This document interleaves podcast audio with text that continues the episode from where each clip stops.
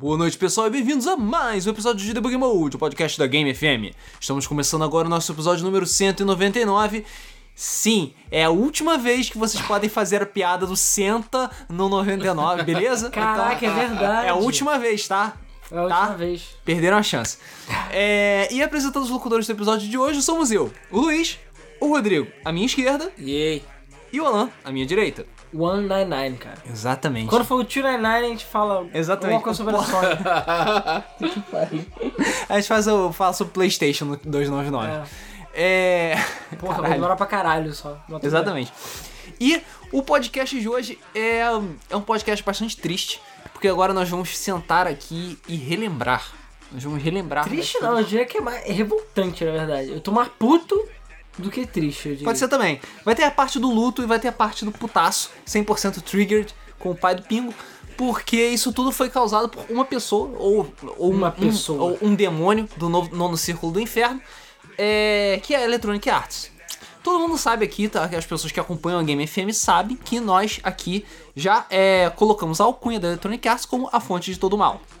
Né? Aquele que não deve ser nomeado, aquele que repousa nas planícies geladas do nono círculo do inferno, aquele que foi banido por Deus e aquele que não vai voltar nunca mais. Mas enfim, sempre volta, né? É. É, enfim, a Electronic Arts é rodeada por ca- gravatas capetas que não fazem nada além de englobar empresas e assassiná-las logo depois. Porra, tem alguns casos. Assim, Tem alguns casos bem é. tensos. Porque o nosso episódio de hoje vai falar sobre os assassinatos da Electronic Arts. A gente já falou sobre a EA, assim. Cara, sei lá, foi o nosso décimo, o nosso- sei lá quanto episódio. Não, não, não foi tão, tão cu- curto assim. Cara, mas foi- era um dos primeiros que a gente fala sobre a Electronic Arts É, em si. faz, dessa, faz a gente falar das saudades da Electronic Arts, É. do tempo que ela era decente. É, exatamente. É, apesar que foi- o episódio foi mais pra gente falar também mal do Sin City, apesar que teve um episódio do Sin City. Sim. Falar mal do, A gente ficou, do Sin muito, City a gente 5. ficou muito puto do Sin City. A gente falou por alto dos tempos bons da Electronic Arts, porque ela já foi uma empresa muito boa e era uma empresa digna do nome Electronic Arts, que são artes eletrônicas. Ela realmente fazia jogos incríveis. Mas a gente não tá aqui pra incríveis. falar do lado bom. É. A gente tá aqui pra falar das coisas ruins que É, na aconteceram. verdade não é nem as coisas ruins, é especificamente vamos falar de todas as empresas, todas as empresas não, mas da maioria, das maiorias interessantes empresas que a EA comprou e matou de alguma forma. E algumas dessas histórias são absurdas, eu diria, que é, é bizarro você ver o que, que a EA fez e como ela literalmente mudou a história dos videogames em alguns aspectos. É, um background muito, muito rapidinho sobre como vai ser situado esse podcast. A Electronic Arts, depois de um tempo, ela começou a crescer e ela começou a ficar com uma febre expansionista muito grande. Ela começou a adquirir várias empresas, a comprar várias empresas menores, O que é totalmente normal para uma empresa fazer. o que é totalmente normal uma empresa fazer, e, e ela fazia, usa, comprava as franquias delas e lançava como jogos da Electronic Arts mesmo.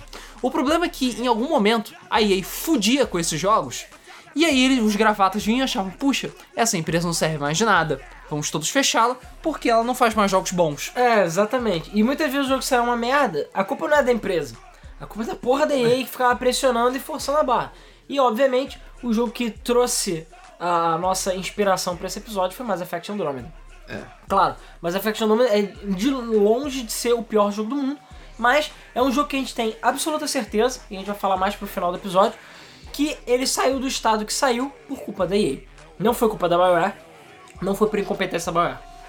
É, não foi exatamente incompetência da BioWare, porque a EA ela tem uma prática extremamente é, famosa, e a gente vai falar bastante dela futuramente, de apressar as coisas. E foi mal, Luiz. Eu me engasguei aqui só de tipo, eu tô falando da EA, eu tô ficando engasgado. É, sem cara. motivo. Exatamente. Falar do capeta traz essas coisas, essas energias negativas. É. Mas enfim, Mas a gente sabe que Mass Effect Andromeda saiu do jeito que saiu por culpa da EA. Porque eles fizeram cagada. Tem que sair, o ano fiscal tá acabando, tem que É. ganhar dinheiro, caralho, porra, cadê, cadê, Tá cadê? demorando em 5 anos, vai se fuder 5 anos já é muito tempo. Tchau, entendeu? Não interessa, detalhe. Zelda saiu, demorou também tipo 5, 6 anos. É, Mas ninguém precisa ficar sabendo, né? pois é. Mas é aquela coisa. É, enfim, e por causa disso, e da, das babaquices constantes da EA, a gente decidiu fazer um episódio agora 100% dedicado às empresas que a EA matou, o que, que elas fizeram, como elas foram parar na EA e o que, que a EA fez com elas. Claro, a gente não vai falar de todas as empresas, porque a EA são muitos. é, a EA fez por volta de 39 aquisições ao longo da história É, Essas dela. aquisições grandinhas. Porque tem, enfim, e tem empresinhas pequenininhas que ela foi pegando, englobando, É, enfim, e- foi fagocitado. Exatamente. Então a gente pode botar aí facilmente 40 empresas que ao longo, desde empresas de distribuição de software até desenvolvedoras, até enfim, outras empresas que faziam outras coisas semelhantes, todas elas foram compradas pela EA por um motivo ou por outro. E a, diria que a grande maioria delas ou deixou de existir ou foi fagocetada, enfim, ela foi absorvida pela EA e, enfim, sumiu. Né? Os funcionários se demandaram, os funcionários foram absorvidos por outros setores da empresa. E é aquela coisa, eu fiquei um bom tempo aí pesquisando sobre todas as empresas e fiz uma ordem mais ou menos cronológica de, de aquisição e a gente dividiu o podcast da seguinte forma também. Primeiro vamos falar das empresas mais conhecidas, que enfim, são as que a gente mais chora e lamenta. Depois as empresas menos conhecidas, Que não, a gente não vai deixar de chorar. é, não vou deixar de chorar e tem algumas histórias bem interessantes envolvendo. E depois a gente vai falar sobre o futuro da EA e de algumas empresas que já estão na pindaíba aí, dentro da própria EA, né? Que são empresas que a gente não sabe qual será o futuro delas, né? Então, assim, tenso. Então vamos começar então, que eu acho que foi a maior, mais trabalhosa e a mais triste aquisição da EA. Que É, foi. foi a primeira grande aquisição da EA, né? Por Pois isso é. que a gente também botou aqui com a primeira. Origin System. A Origin, e sim, é aquela Origin que você tá pensando, né? Foi uma empresa que ela era revolucionária pra época dela, né? Principalmente no PC, né? Ela lançou jogos e muitas franquias de sucesso e jogos que eram ridiculamente é, incríveis pra época. É, eles eram. Os jogos que é, feitos pela Origin eram extremamente complexos. Isso era numa época que existia PC e consoles 8 bits. 8 bits então do 16 bits. Então, e você tinha jogos que eram extremamente pesados, tinha RPGs que tinham histórias super complexas, falando sobre virtudes e o caralho. Você tinha RPGs de vários tipos de coisas diferentes. Você tinha Ultima, você tinha Wing Commander, você tinha É. System Shock. Você. Cara, era uma gama absurda. Isso era na época, principalmente do DOS, que eu diria que é a época de ouro da Origin. É aquela coisa, a Origin começou literalmente no quarto lá do Richard Garrett, que foi quem criou a série Última. Senhor Último. E basicamente é o pai do- dos RPGs ocidentais, digamos assim, né? Dos RPGs. RPGs eletrônicos É. ocidentais. Exatamente. E é aquela coisa, ele literalmente distribuiu o jogo da mesma forma que eu distribuía na época. De porta em porta, dentro do Ziploc, entendeu? De um saquinho. No- e ele distribuía sozinho. Teve uma época que ele fez parceria com a Sierra, com a, a última, com o último. Sierra. É, pra distribuir o jogo. Mas após um tempo, ele começou a, a fazer parcerias com a EA, enfim, era uma empresa pica já na época. E era uma empresa que começou a distribuir os jogos da, da Origin, né? E financiar alguns desses jogos, né? Então aquela coisa, de jogos de destaque que a gente tem da Origin, que não são poucos, mas esses aqui são só alguns que vale a pena serem Só citados. alguns. A gente tem toda a série última, que a EA, por sua vez, ajudou a matar, mas a gente vai falar disso já já. A gente considera toda a série última do 1 ao 7, beleza? Porque o resto finge que não existe. É, o resto ainda tinha a Origin, mas. Enfim, a gente vai falar um pouquinho mais da aquisição daqui a pouquinho. Mas a Origin também criou a série Wing Commander, que é uma série do caralho. Sim. Também revolucionária pra época. Bioforge, que é um jogo que pouca gente lembra, mas é um jogo que na época tinha gráficos ridículos, impressionantes. É um jogo que era controle de tanque e tudo mais, mas os gráficos eram muito fodas. Crusader No Remorse, que é um jogo que muita gente deveria jogar, é um jogo muito bom, né? Gráficos estilo Fallout, aquela jogabilidade isométrica, e um jogo extremamente complexo pra época, como tudo que a Origin fazia. Todos os jogos que a Origin fazia eram jogos que tem uma complexidade que você não chega nem perto hoje em dia, na maioria dos Chega jogos. até a ser desnecessária, na maioria É. dos casos. É, você vê até o Zelda. Porra, o Zelda é um jogo super complexo, tem um monte de coisa que você pode fazer ser livre. Tudo bem, pode. Mas os jogos que a Origin fazia nessa época eram bizarros. Era. Eram jogos que você até hoje não chegou na complexidade de caminhos que você pode seguir, de coisas que você pode fazer e liberdade que você tem no jogo, né? É, a gente tem a série System Shock também, que, que também tem a, a- um, um pouco lá do, do- da colaboração.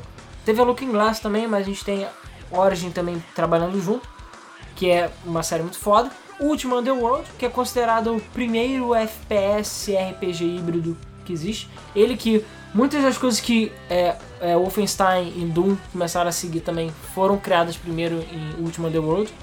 Então um jogo também muito revolucionário pra época. Enfim, e pra fechar aqui da, da, da listinha que eu botei, a gente tem a série Privateer, que é essa que eu tava falando que é ridícula a complexidade do É. jogo.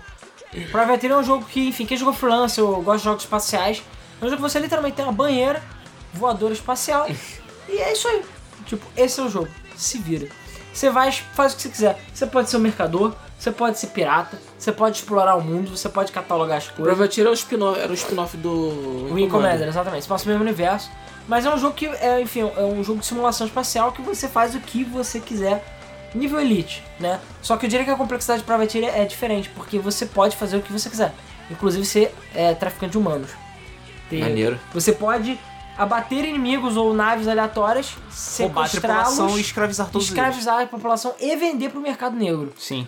Foda. Maneiro. E você faz o que você quiser, na verdade. Então é aquela coisa, é bizarro, sabe? Ah, E ah, e uma coisa mais legal também do Privateer, você pode resolver tudo na diplomacia também.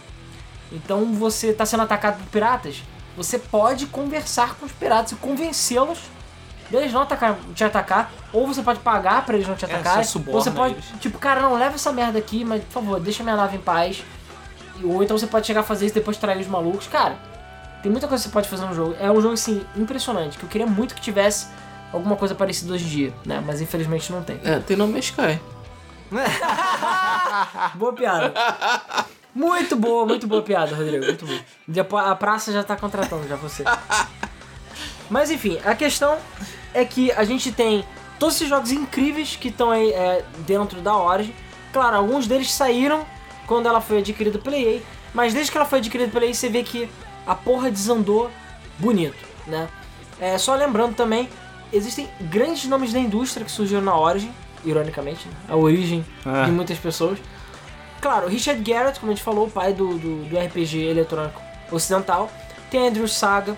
A gente tem John Romero, que trabalhou na Origin antes de abrir a ID Software. Antes fazer de Doom. fazer, Dai- fazer merda com o Daikatana, É, né? é claro, o John Romero só fez. não, nem fez Doom, não, né? Foda-se Doom.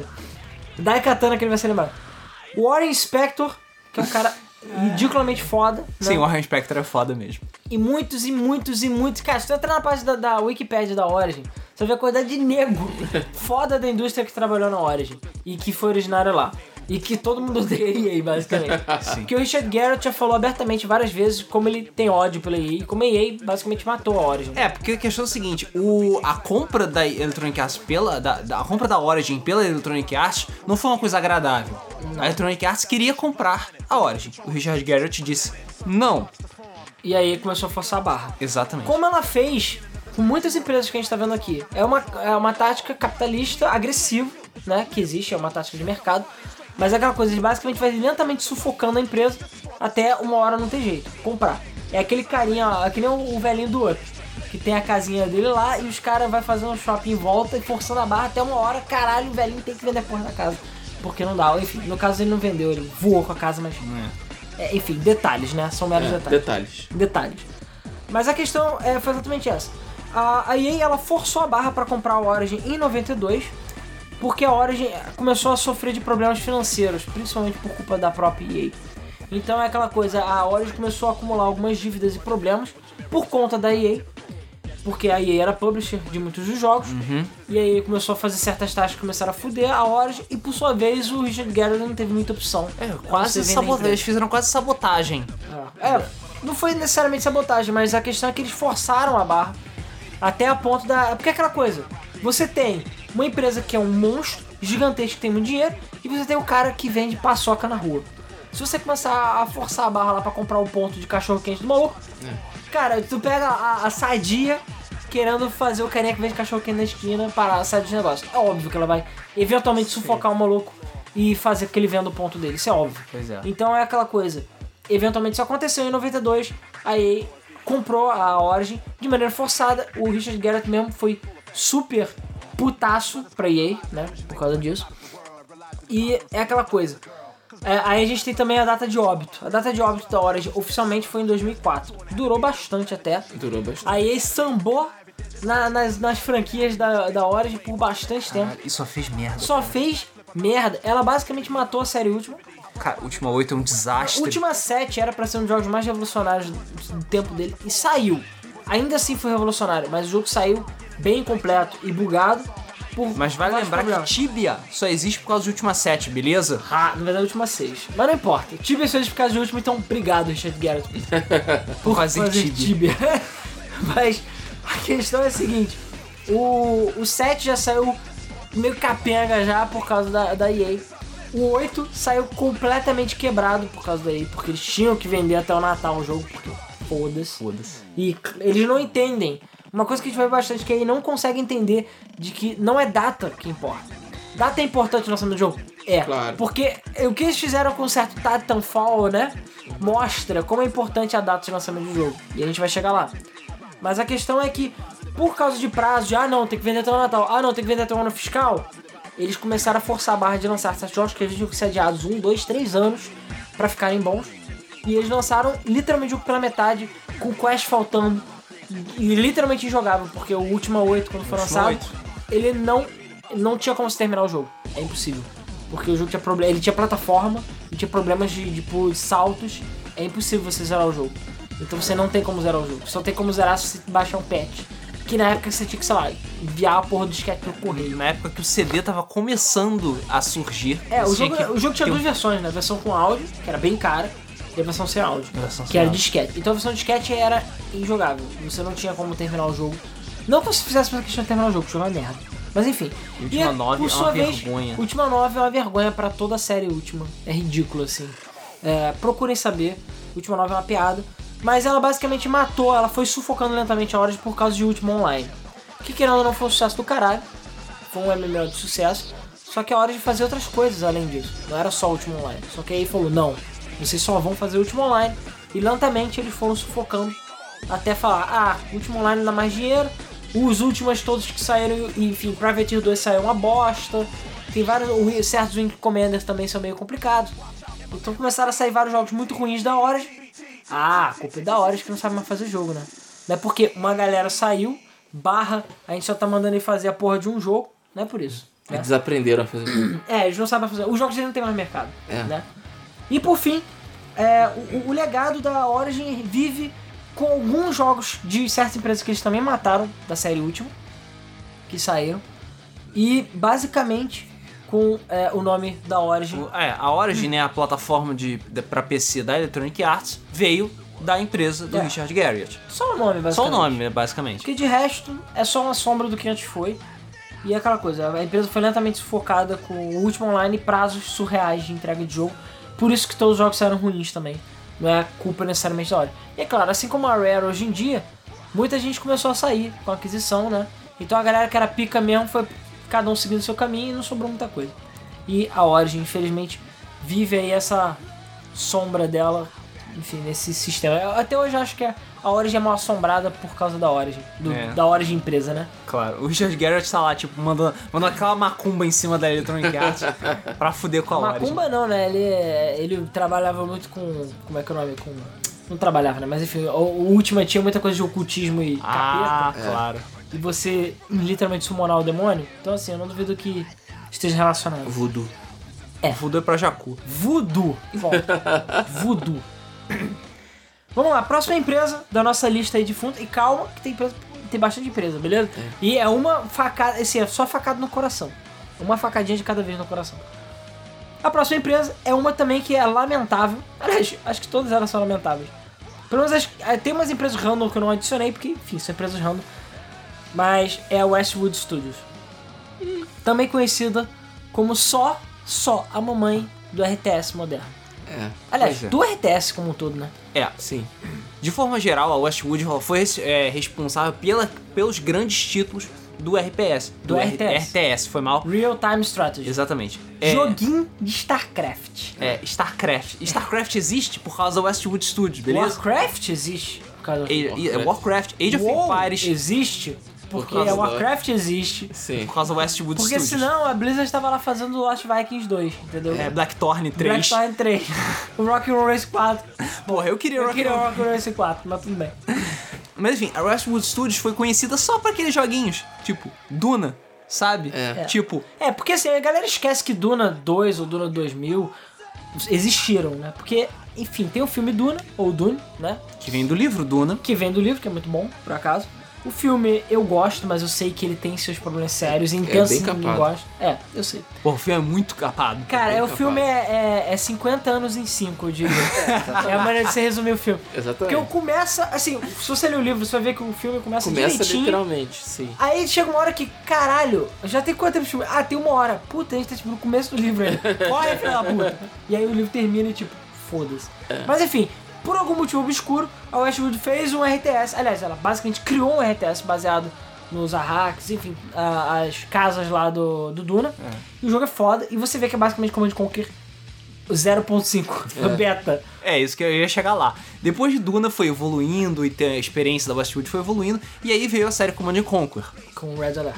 Exatamente, que é, é foda. É, não precisa nem falar, né, cara? Command Conquer é foda. Eu sei que muita gente que é mais nova hoje em dia não tem a oportunidade de jogar, ou, ah, Command Conquer, aquele jogo que tem aquela japa, ou aquele maluco lá azul na capa.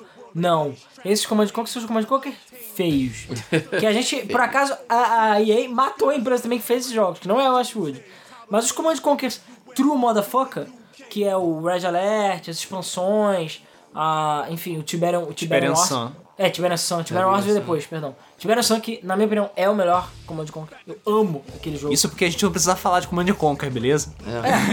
Não, e todos os Command Conquer, até o Renegade, que é um FPS, que é relativamente interessante, foi feito pela Westwood Studios.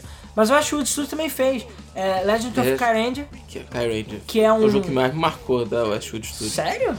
Esse É porque eu não joguei, Pô, nunca que horrível. Não, cara, eu É, não é horrível. Mas é um jogo que ele tem problema, assim como o Duna, ele tem problema de mecânicas seríssimos. Tem, mas cara, era, na época era um jogo absolutamente lindo. Sim, sim, é. Então, cara, me marcou. É um jogo que envelheceu muito mal, eu diria. Porque o seu inventário é do tamanho de um saco de pão. Sim. Então você tem que levar uma caralhada de gemas, porque é um jogo adventure, né? Adventure.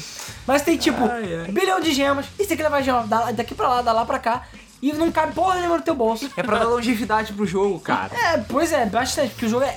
Porra, jogo se arrasta. E por quê? Porque você tem que ficar catando pedrinha pra levar a pedrinha do canto pro outro. E aí você vai, ah, não cabe mais pedrinha. É aquele meme.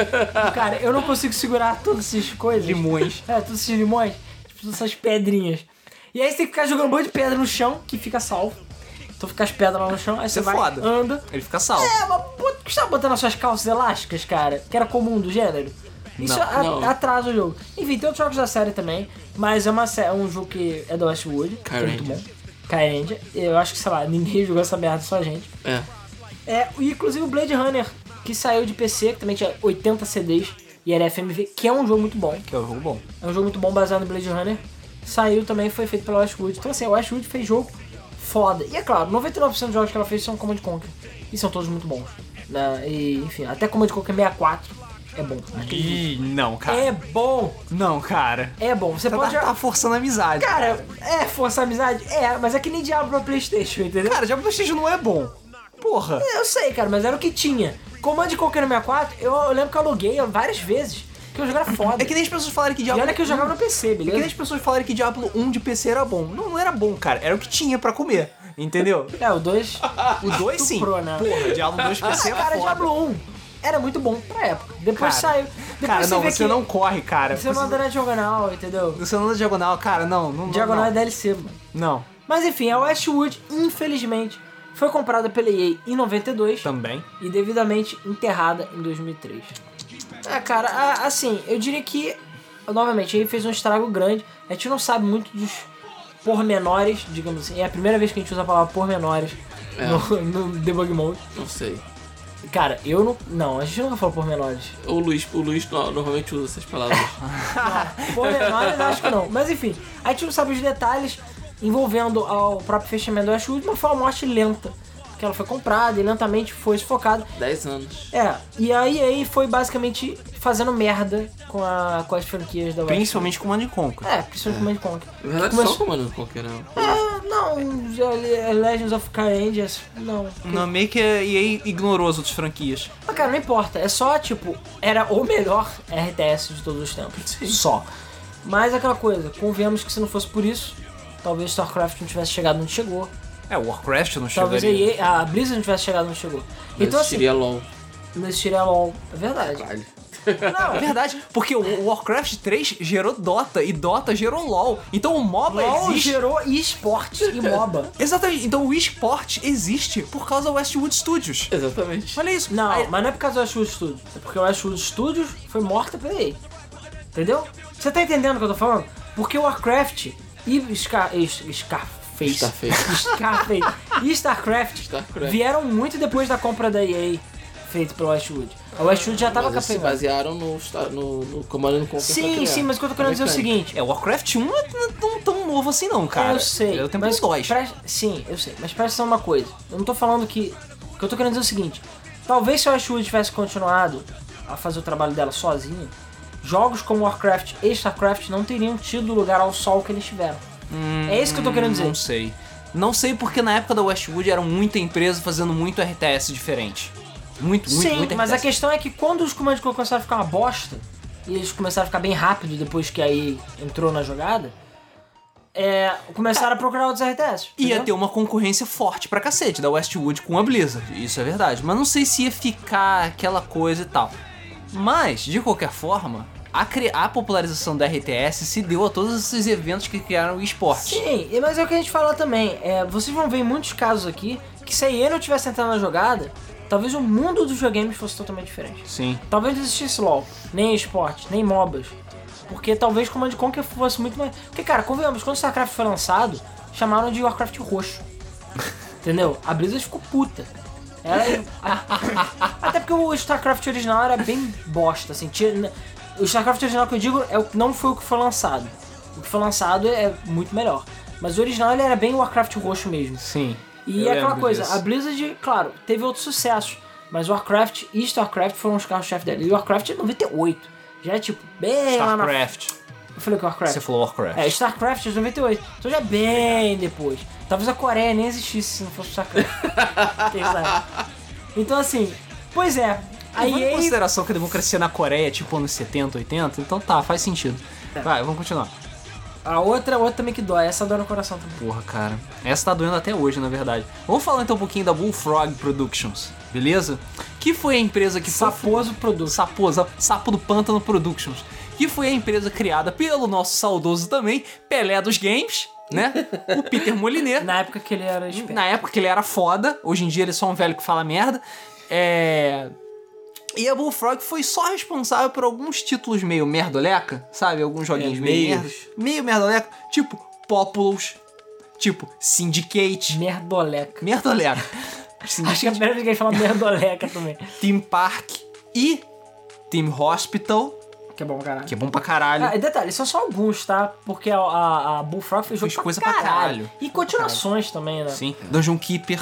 É. Dungeon Motherfucking Keeper. Foi feito pela Bullfrog. Só um detalhe que eu pensei aqui agora. Bullfrog é- não é sapo boi ou eu tô viajando? É Sapo Boi. sapo boi Production. É, Sapo Boi Produções. Produções. Foda. Bizarro e foda. Pois é, o Peter, grande Peter Molyneux, Pelé dos Games, que, pra quem não lembra, é, antigamente fazia muita coisa boa, hoje em dia só fala merda. Né? Exatamente. Ele, cara, fez. é, São todas franquias originais e espetaculares. E jogos, muitos deles revolucionários pra sua época. Populous foi, era um jogo incrível pra época, porra, ainda mais ter pra Mega Drive. Porra, Assim, e é bom pra caralho, tá? é bom, caralho. Tudo bem, o jogo tem um quarto da tela é o jogo, mas não interessa. É milagre. Isso até não tem nem música, é só batida de coração. mas Syndicate, ridiculamente foda, também é um. Não jogo... FPS nojento, está falando Não, de verdade. E a gente vai chegar lá. É, mas a gente tem um jogo de estratégia, digamos assim, mas é visto isométrico e tudo mais, que tem uma história. Aliás, a história é consideravelmente pesada, se for parar pra ver. Tem muita coisa envolvendo é, revoltas, anarquismo, enfim, venda de órgãos. É, é bizarro. Guerra entre corporações, né? Tem Park, que por mais que não seja melhor que o Roller Coaster Tycoon, ele foi o primeiro 3D. Foi o precursor. É, foi ele começou 2D, mas ele foi o primeiro a ser 3D nesse aspecto. E Theme Park é muito legal, eu joguei bastante. Eu acho que joguei tanto quanto o Roller Coaster Tycoon. E Team Hospital, porra. Magic Carpet, que eu acho que você não falou. Não, não falei de... Eu ia falar de Magic Carpet, Magic. Carpet é foda. Mas não é legal. É, enfim, é PC antigo, hoje em dia eu acho que nem de perto É envelheceu só. tão bem, mas na época era gráficos fodas, era, Joguei muito. era um jogo de nave, digamos assim, só que você controlava o é, cara. Eu não tinha um PC que rodava Magic Era Cards. difícil. Foda. Cara, todos os jogos da Bullfrog eram assim. Você tinha que ter um computador. Porra, eu joguei muito Syndicate. Eu lembro que Syndicate rodava mal no meu computador. Vai ver os gráficos do Syndicate. O jogo é 2D, cara. É porque tinha muita coisa na tela. Era é, muita, é muito muita de- coisa. são detalhes. Os jogos sempre foram muito detalhados. Sim. E você vê, todas as empresas que a EA comprou eram empresas que eram muito revolucionárias pra época, eram muito fodas. E eram pequenos, começaram pequenos, né? É, Team Hospital era foda também, enfim. Jogo. E Dungeon Keeper foi um jogo revolucionário pra Cara, época. eram os jogos mais originais da época. Não, sabe? Mais originais ever. Sim. Porque é, você pega. É difícil você pegar uma ideia que já tá tão solidificada quanto o RTS, o, enfim, o Dungeon Crawler e tudo mais, e você fazer um twist. Você não era. É um dos pouquíssimos jogos que você não joga como herói, que você joga como vilão. E que é bom.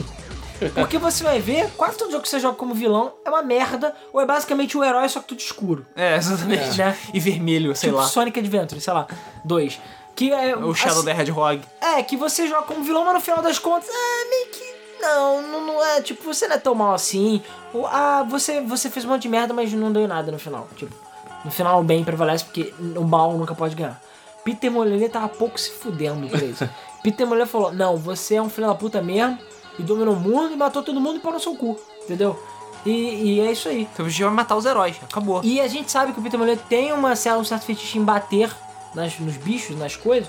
Porque, claro, dentro que você pode não só ser bonzinho com seus, seus minions, como você pode maltratar eles. Assim como no Black e White, né? Porque era da Lionhead.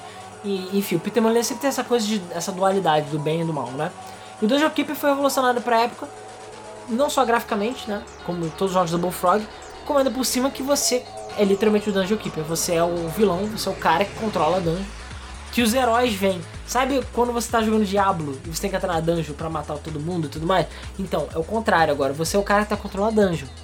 E aí você tem, enfim, que alimentar os seus minions, você tem que upar eles, você tem que criar a dungeon e criar as Botar armadilhas. as armadilhas, montar ela direitinho, colocar os minions. Ah, não, esse minion fica aqui pra enfrentar eles, porque vai ter essa armadilha. Esse minion aqui. E você tem que ser bonzinho, bonzinho com eles que eu digo, você tem que é, bem deles. É, porque senão eles vão ficar putos, vão embora, entendeu? Porque tem sindicato que nem o meu malvado favorito. que nem os Minions mesmo, os Minions, amarelinhos. Banana! É. Então é aquela coisa, jogo incrível, incrível pra época, foda, joguei pra caralho. Eu acho que eu joguei o 2. Não lembro qual que eu joguei mais. Jogo foda e, cara, o auge da criatividade do Peter Molyneux, cara. O Sim. auge da criatividade e das habilidades gráficas e, enfim, de criatividade dele, né? De, de produção também. Porque os jogos eram tecnicamente impressionantes pra época também. E é claro, a gente teve as continuações, tem, tem o Parque para outras plataformas, Magic Carpet 2, Populous 2, etc, etc. Que não é tão bom, mas enfim. É, acho que sim. Mas é aquela coisa, foi bem no início. É, ah, só lembrando um detalhe muito importante, a EA sempre foi amiguinha da Bullfrog. Sim, Porque eu ela era também era publisher. publisher. Então assim, a gente vai ver, inclusive com alguns outros jogos futuros, que é, é um, também um modus operandi comum da EA. Começa seu amigo, publisher. Começa porra. amigo, pô, vou dar aquele dinheirinho, te ajudar, né? Como a gente falou da Origin. A gente vai, publica seus jogos, porque é claro, a Bullfrog é uma empresa pequena, mais talentosa. A gente empresta um dinheirinho, publica teus jogos e tal. Aí você vai lançando parte do lucro, vai pra gente, enfim, porque Populous de Mega Drive era feito pela EA, né? Sim. Era feito, não, Publisher. A EA cuidou de muita distribuição de vários jogos da, da, da, da Bullfrog. Diria que a grande maioria deles, na verdade, né? E é claro, foi assim, chegando, chegando, e de yoink. É, o Luiz tem que fazer yoink, né? Yoink! E aí, comprou a porra da Bullfrog. Pois é, em 95, a EA, que aproveitou toda a amizade lá que eles tinham e comprou a Bullfrog, foi vendida em 95 pra EA. E, consequentemente, foi fechada em 2001, né, oficialmente, pela, pela EA. Depois de fazer muita bosta, convenhamos, né? O Peter Molyneux saiu logo depois que a, que a foi vendido pra EA. Aquela coisa, o Peter Molyneux, a história dele por si só já é bastante interessante. E ele mesmo falou, enfim, ele sempre quis estúdios pequenos, né? E uma coisa mais intimista. Quando ele foi pra EA, ele achou legal que ele ia ter um controle maior, só que ele viu que, tipo, Super Corporação e Gravatas, ECA. é, exatamente, e não tinha a criatividade e liberdade que ele tinha com a Bullfrog. Porque aquela coisa, Bullfrog ele faz o jogo que ele quer, lança a hora que ele quer, o tempo que ele quiser, Faz do jeito que ele quer, faz o jeito que ele quiser, pode se estapear os bichos, pode matar as crianças. Pode matar as crianças, pode ter humor negro, foda-se, não interessa, eu faço o que eu quiser. Não tem nem engravatado falando, não, mas isso vai ser ruim pra venda. Não, mas aí você acha que isso não vai prejudicar as vendas? Não, mas aí o valor de mercado. Não, mas é a sua imagem. Pau no cu. E se tem uma coisa que o Peter Molyneux não se importa com a imagem dele, como a gente viu. Cara, acha que se você falar é, É. pau no cu, o Lipe Demolino não se importa. Eu falei, tá bom, né? Mas a questão é, o Peter Molyneux saiu da Bullfrog, e é claro, a Bullfrog foi defiando lentamente depois que ela foi comprada pela EA em 95. É porque aquela coisa, os jogos foram saindo, as pessoas foram saindo. Depois que o Peter Molyneux saiu, muito do talento da Bullfrog acabou. Acabou, morreu ali. É. É, porque o motor criativo era o Peter Molyneux, entendeu? Tava naquela época, Não era entendeu? só o Peter Molyneux, né? Ele contratou vários jovens que eram Sim. é, promissores na E época. que eram fiéis a ele. E que eram fiéis a ele, Então a galera saiu em E massa. que aí talvez rolasse um pau no cu, E tava na época.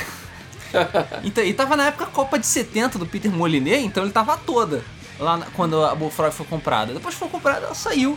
O Peter Molyneux fundou a Lionhead, mas a gente vai falar da Lionhead daqui a pouquinho. É, na verdade agora. Na verdade né? não, é. Ah, ele ah, fundou a Lionhead- Lionhead, fez Fable, em que você podia matar as crianças, ser um filho da puta. Na verdade, é, inicialmente podia matar as crianças, só que eles Depois viram que foi- todo o metateste matava as crianças, e eles falaram, não, não vai dar pra matar a criança, porque... Não dá pra matar as crianças, porque nego é psicopata. É, exatamente. É, a Lionhead foi fechada pela Microsoft. É, mas isso também, o Peter você- saiu antes, pelo mesmo motivo, ele falou a mesma historinha, Minha história. foi vendido pra Microsoft, aí, Não "Ah, quero mais." Corporação grande, blá blá, foi embora, abriu a 22 Cans, que lá, Fez fez, merda no Godos, Fiz e engodos. fez o The Trial, que parece que é um jogo ok, né, pra online, pro mobile. Mas aquela coisa. E o que, que a EA fez com as franquias da Bullfrog? Sambou na cara dela, só fez merda. Sambou no caixão dela. A gente sabe que Syndicate, por algum motivo que eu até hoje não sei, virou um FPS. Muito bosta. Pra... Que é a única coisa boa que tem Skrillex nele, mais nada. Ah, porra.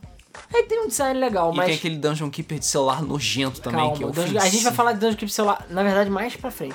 Mas a gente, o Syndicate foi um fracasso retumbante, porque, claro, você pega um dos RTS, RTS, entre aspas. Você pega um dos jogos lá de estratégia, entre aspas. De, enfim, que você controla uma equipe.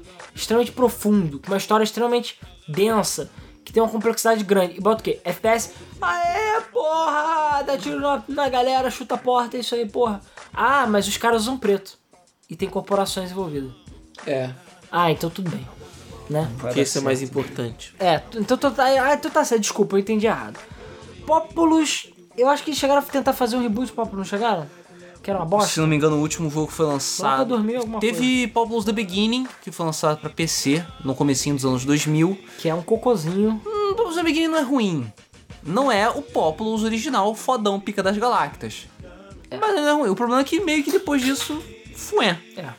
Teve Hospital morreu, infelizmente. E Dungeon Keeper, aí aí deu aquela sambada na cara mesmo, porque lançou o mobile. Só que acredite se quiser, tem outra empresa envolvendo no mobile, a gente fala dela daqui a pouco. Mas vamos passar pra próxima. Mas é isso aí, cara. A Bullfrog deixa saudades com jogos incríveis. E é isso aí. Obrigado aí por fazer merda. E novamente, vai lembrar, a EA, por fato de ter comprado essas empresas, está sentada em todas essas franquias. E todas as franquias que a Bullfrog fez. Então aquela coisa, vai querer outro Zookeeper? Outro Theme, Theme Park? Outro Team Hospital? A EA tem que deixar primeiro.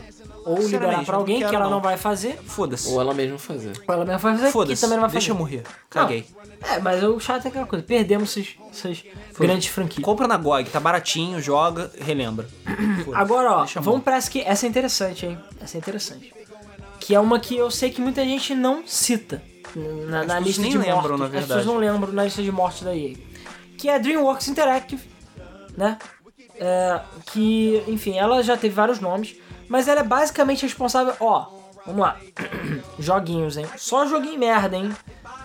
The Neverhood. Beleza? School Monkeys. Porra, Ela Monkeys, que cara. criou Medal of Honor. Medal of Honor é dela? É. É. Cara, eu não sabia disso. É. Exatamente. É porque assim, a DreamWorks, DreamWorks Interactive, ela foi vendida, É. porque era, enfim, DreamWorks. Ela foi meio passando de mão em mão, e ela foi uma das empresas que mais trocou de nome dentro da própria EA, né? É, só antes de falar dos jogos, ela foi comprada pela EA em 2000, onde virou EA Los Angeles. E aí em 2010 eles falaram, ah, vamos dar uma melhorada na imagem delas e vamos renovar ela. Então em 2010 ela virou Danger Close Games, que ninguém nem lembra disso. Cara, não lembro mesmo. E aí depois ela foi meio que. é, até 2013, depois ela foi fundida pela, é, pra DICE e virou a DICE Los Angeles entre aspas. Mas meio que não sobrou uma porra nenhuma. Mas o que, que ela fez? Vai lembrar, DreamWorks Interactive fez Neverhood e School Monkeys, Que são fodas. que ainda, até onde eu sei, são da EA. Eles são da EA. Então assim, se quiser que saia GOG, essas merda, é EA que tem que liberar, se eu não me engano. Até onde eu sei, é da EA Neverhood. E pra quem não lembra, Neverhood School Monkeys. School Monkeys é um jogo plataforma, o Neverhood é um jogo de adventure, É, adivinha. que é todo feito de massinhas. Agora, é um- os criadores dos jogos fizeram a Microg, se não me engano esse é o nome, que saiu pra Steam, que segue o mesmo estilão, né? Jogos bem impressionantes pra época, bem fotos, que infelizmente não venderam nada. Acho que o Monks é muito divertido. É, é muito bom, cara. Esses jogos são jogos muito bons. E é claro, eles fizeram Medal of Honor. Só. Sim. Aquele joguinho merda lá. E, e não é aquele, aquele. Não, também é aquele Medal of Honor, mas o Medal of Honor de raiz. Não é o Medal Sim. of Honor Nutella, De- não. É, o de que É. tinha pra PS1 lá, Isso aí. é, Segunda Guerra, gráficos nojentos, mas Pra eram quem fotos pra época. Pra quem não sabe, a DreamWorks era uma empresa, era uma, era uma indústria de cinema, era uma produtora de cinema. Ainda é. Ainda é, né? Fez Shrek. Que ela foi criada por. Ela, ela chamava DreamWorks SKG. Isso. Porque era Spielberg, Katzenberg e Geffen. Ah, sério que era por SKG? Era isso? Era. Caraca. Eu não sabia que o Spielberg estava envolvido com a DreamWorks. Sim. O Spielberg era, era um dos sócios da, da DreamWorks. E o Medal of Honor foi lançado junto com o Resgate do Soldado Ryan. Foi uma das é coisas tão que. novo assim, Medal of Honor? Achei que era mais velho. Aliás, ao contrário, é tão velho. O Recheado Soldado Ryan é muito Porque velho. isso é 96, 98, eu acho. Né? É, Honor acho que é e- de 98. E um dos motivos pelo qual o jogo fez tanto sucesso foi muito por isso. Era o jogo do Resgate do Soldado Ryan. Que foi criado pela DreamWorks Interactive, que era uma divisão da DreamWorks é, DreamWorks, SKG. SKG. É, e depois que ela foi vendida pra, pra Electronic Arts, a Electronic Arts absorveu É. a- o Medal of Honor. É, porque assim, a DreamWorks Interactive, quando ela passou a ser, ela, ela passou a ser Los Angeles, enfim, ela foi comprada pela EA, ela, ela, ela é que passou a fazer os Command Conquers pós Westwood. Ou seja, com de conquas ruins. Assim, tem quem goste. Eles não são 100% horríveis, mas realmente os primeiros são melhores, na minha opinião. Né? Né? Tem quem goste, como eu falei. E ela fez é, é, O Senhor dos Anéis Battle for Middle-earth, Que é bom. que é bom pra caralho. Que é muito bom. É um RTS excelente. Então assim, eu tô vendo que o problema eu acho que era Command Conquer, não era a empresa, né? Ou é, sei lá, franquia. E olha só, eles também fizeram Boom Blocks, que é um. É da Electronic Arts sim, e é uma gema extremamente escondida de Wii, e é bom Sério? pra caralho. E sim, o Spielberg estava envolvido com esse jogo também, não sei porquê. Talvez pelos amiguinhos dele, da DreamWorks. Mas Boom Blocks é um jogo de Wii que eu recomendo fortemente. Cara, é basicamente jogo de derrubar blocos. É bom pra caralho. E sim, é da EA. Sim. E só sai esses dois e você nunca mais vai ver. Ó, o filme Resgate Soldado Ryan foi lançado em 98 É, Medal of Honor também. e o Medal of Honor em 99. Ah, E 99? na Wikipedia está dizendo que o criador de Medal of Honor É Steven Spielberg. Steven Spielberg!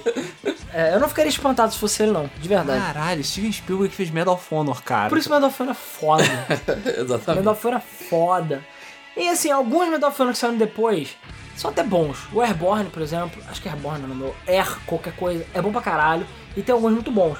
Porém, quando a mão podre da EA chegou, né, as coisas começaram a desandar um pouquinho. Aí teve aquele Medal of Honor, né? O de 2010. É, porque assim, a EA, Né? como sempre, ela vê, hum, o jogo não vendeu, sei lá, 10 unidades a mesmo que a gente esperava, lixo. E aí a própria DreamWorks ficou enterrada lá sem fazer muita coisa por bastante tempo, né?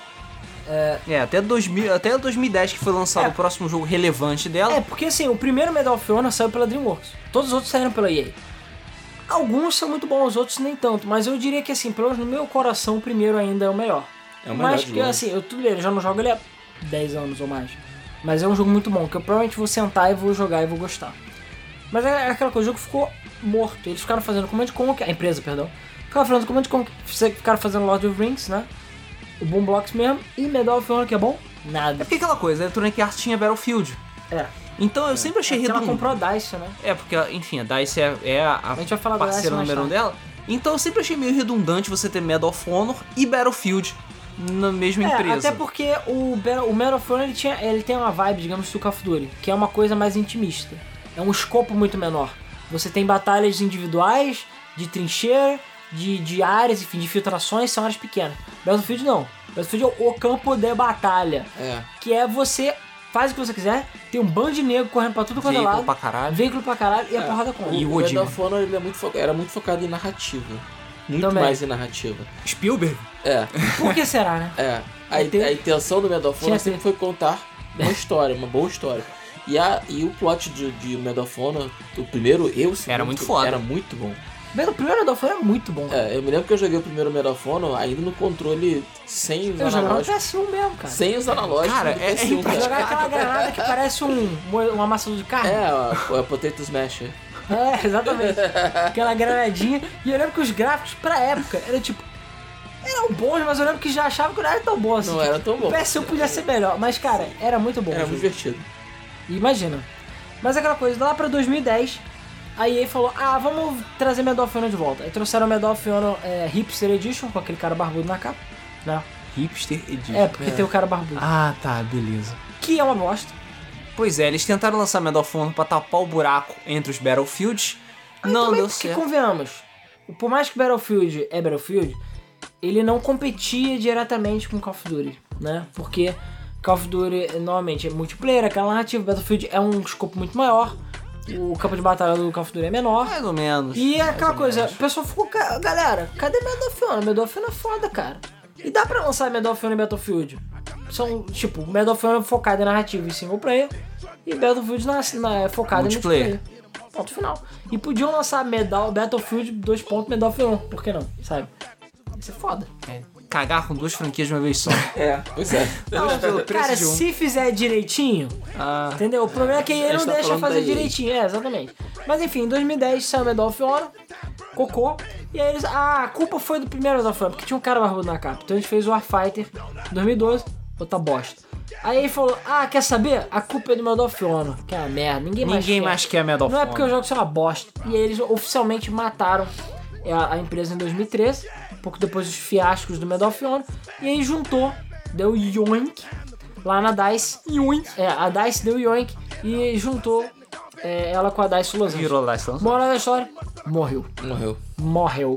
E Medal of Honor foi junto, cara. Mó. Porque acho que a chance de ter outro Medal of Honor é menos zero, entendeu? É nenhuma mesmo. É mais fácil sair um jogo de kart de Battlefield do que do que ser outro Medal of Honor, cara. De verdade. Battlefield Barbie. Porra, Battle... Barbie Battlefield Edition. Exatamente. Fo- Esse é foda, Esse é mano. foda. Ainda mais com aquelas roupinhas tipo do, do filme do Pearl Harbor, sabe? Aham. Que as mulheres usavam lá. Aquelas Sei. roupinhas de, de, enfim, oficiais. Foda. É claro, cara, com certeza deve existir, só não vai ser licenciado pela EA, né? Mas tudo bem. Agora vai ter mod de Barbie no Battlefield. Beleza. Bom, eu, eu aposto contigo que ninguém tem genitais no Battlefield, então faz pode. sentido. Faz sentido. Vamos então agora pra. Vamos lá, cara, essa, essa me dói no coração. Fé. Porque fag. Fala que é fag, mas todo mundo aqui jogou os jogos e gostou. Então vai tomar no seu cu, beleza? Vai tomar no seu cu. É. Então tá, vamos lá. Em homenagem àquele, àqueles caras lá do Anomalous, né? Ah, sim. A Black Blocks Games. É, Black Blocks. É, é difícil falar, não falar Black Box. Black Box Games. Então, a Black Box, Black Box Games surgiu e ela fez alguns joguinhos, joguinhos merda aí qualquer. Tipo, ela fez alguns dos NHLs lá de, enfim, famosos lá Pra de quem Dreamcast gosta e tal. de. Mas eram jogos bons de 2002 até 2005. E ela chamou a atenção porque ela começou a trabalhar com a EA. Ela foi contratada pela EA porque, enfim, a EA fazia muitas parcerias com muitas empresas. Inclusive, ela chegou a comprar a parte de certas empresas. É, é, chegou a comprar... Eu nem botei esse aqui, mas tem algumas empresas que ela comprou ações. é, de empresas que trabalharam junto com ela fazendo certos jogos. E que depois as empresas foram... e algumas nada a ver. É, tipo, algumas empresas que fizeram aqueles WCWs da época da EA Sim. é, era Kodiak, se não me engano. Ela chegou a comprar parte das ações, mas não comprou a empresa toda, entendeu? E a empresa morreu e por sua vez as ações foram pro caralho, enfim, a EA vendeu. Então a EA não chegou a absorver essas empresas, então é, não incluía nas histórias, nessas histórias. Mas a Black Box Games, ela foi contratada pra fazer um joguinho, joguinho merda aí, chamado Need for Speed Hot Pursuit 2. Só que a questão não é essa, a questão é que ela fez a versão de PS2 do jogo.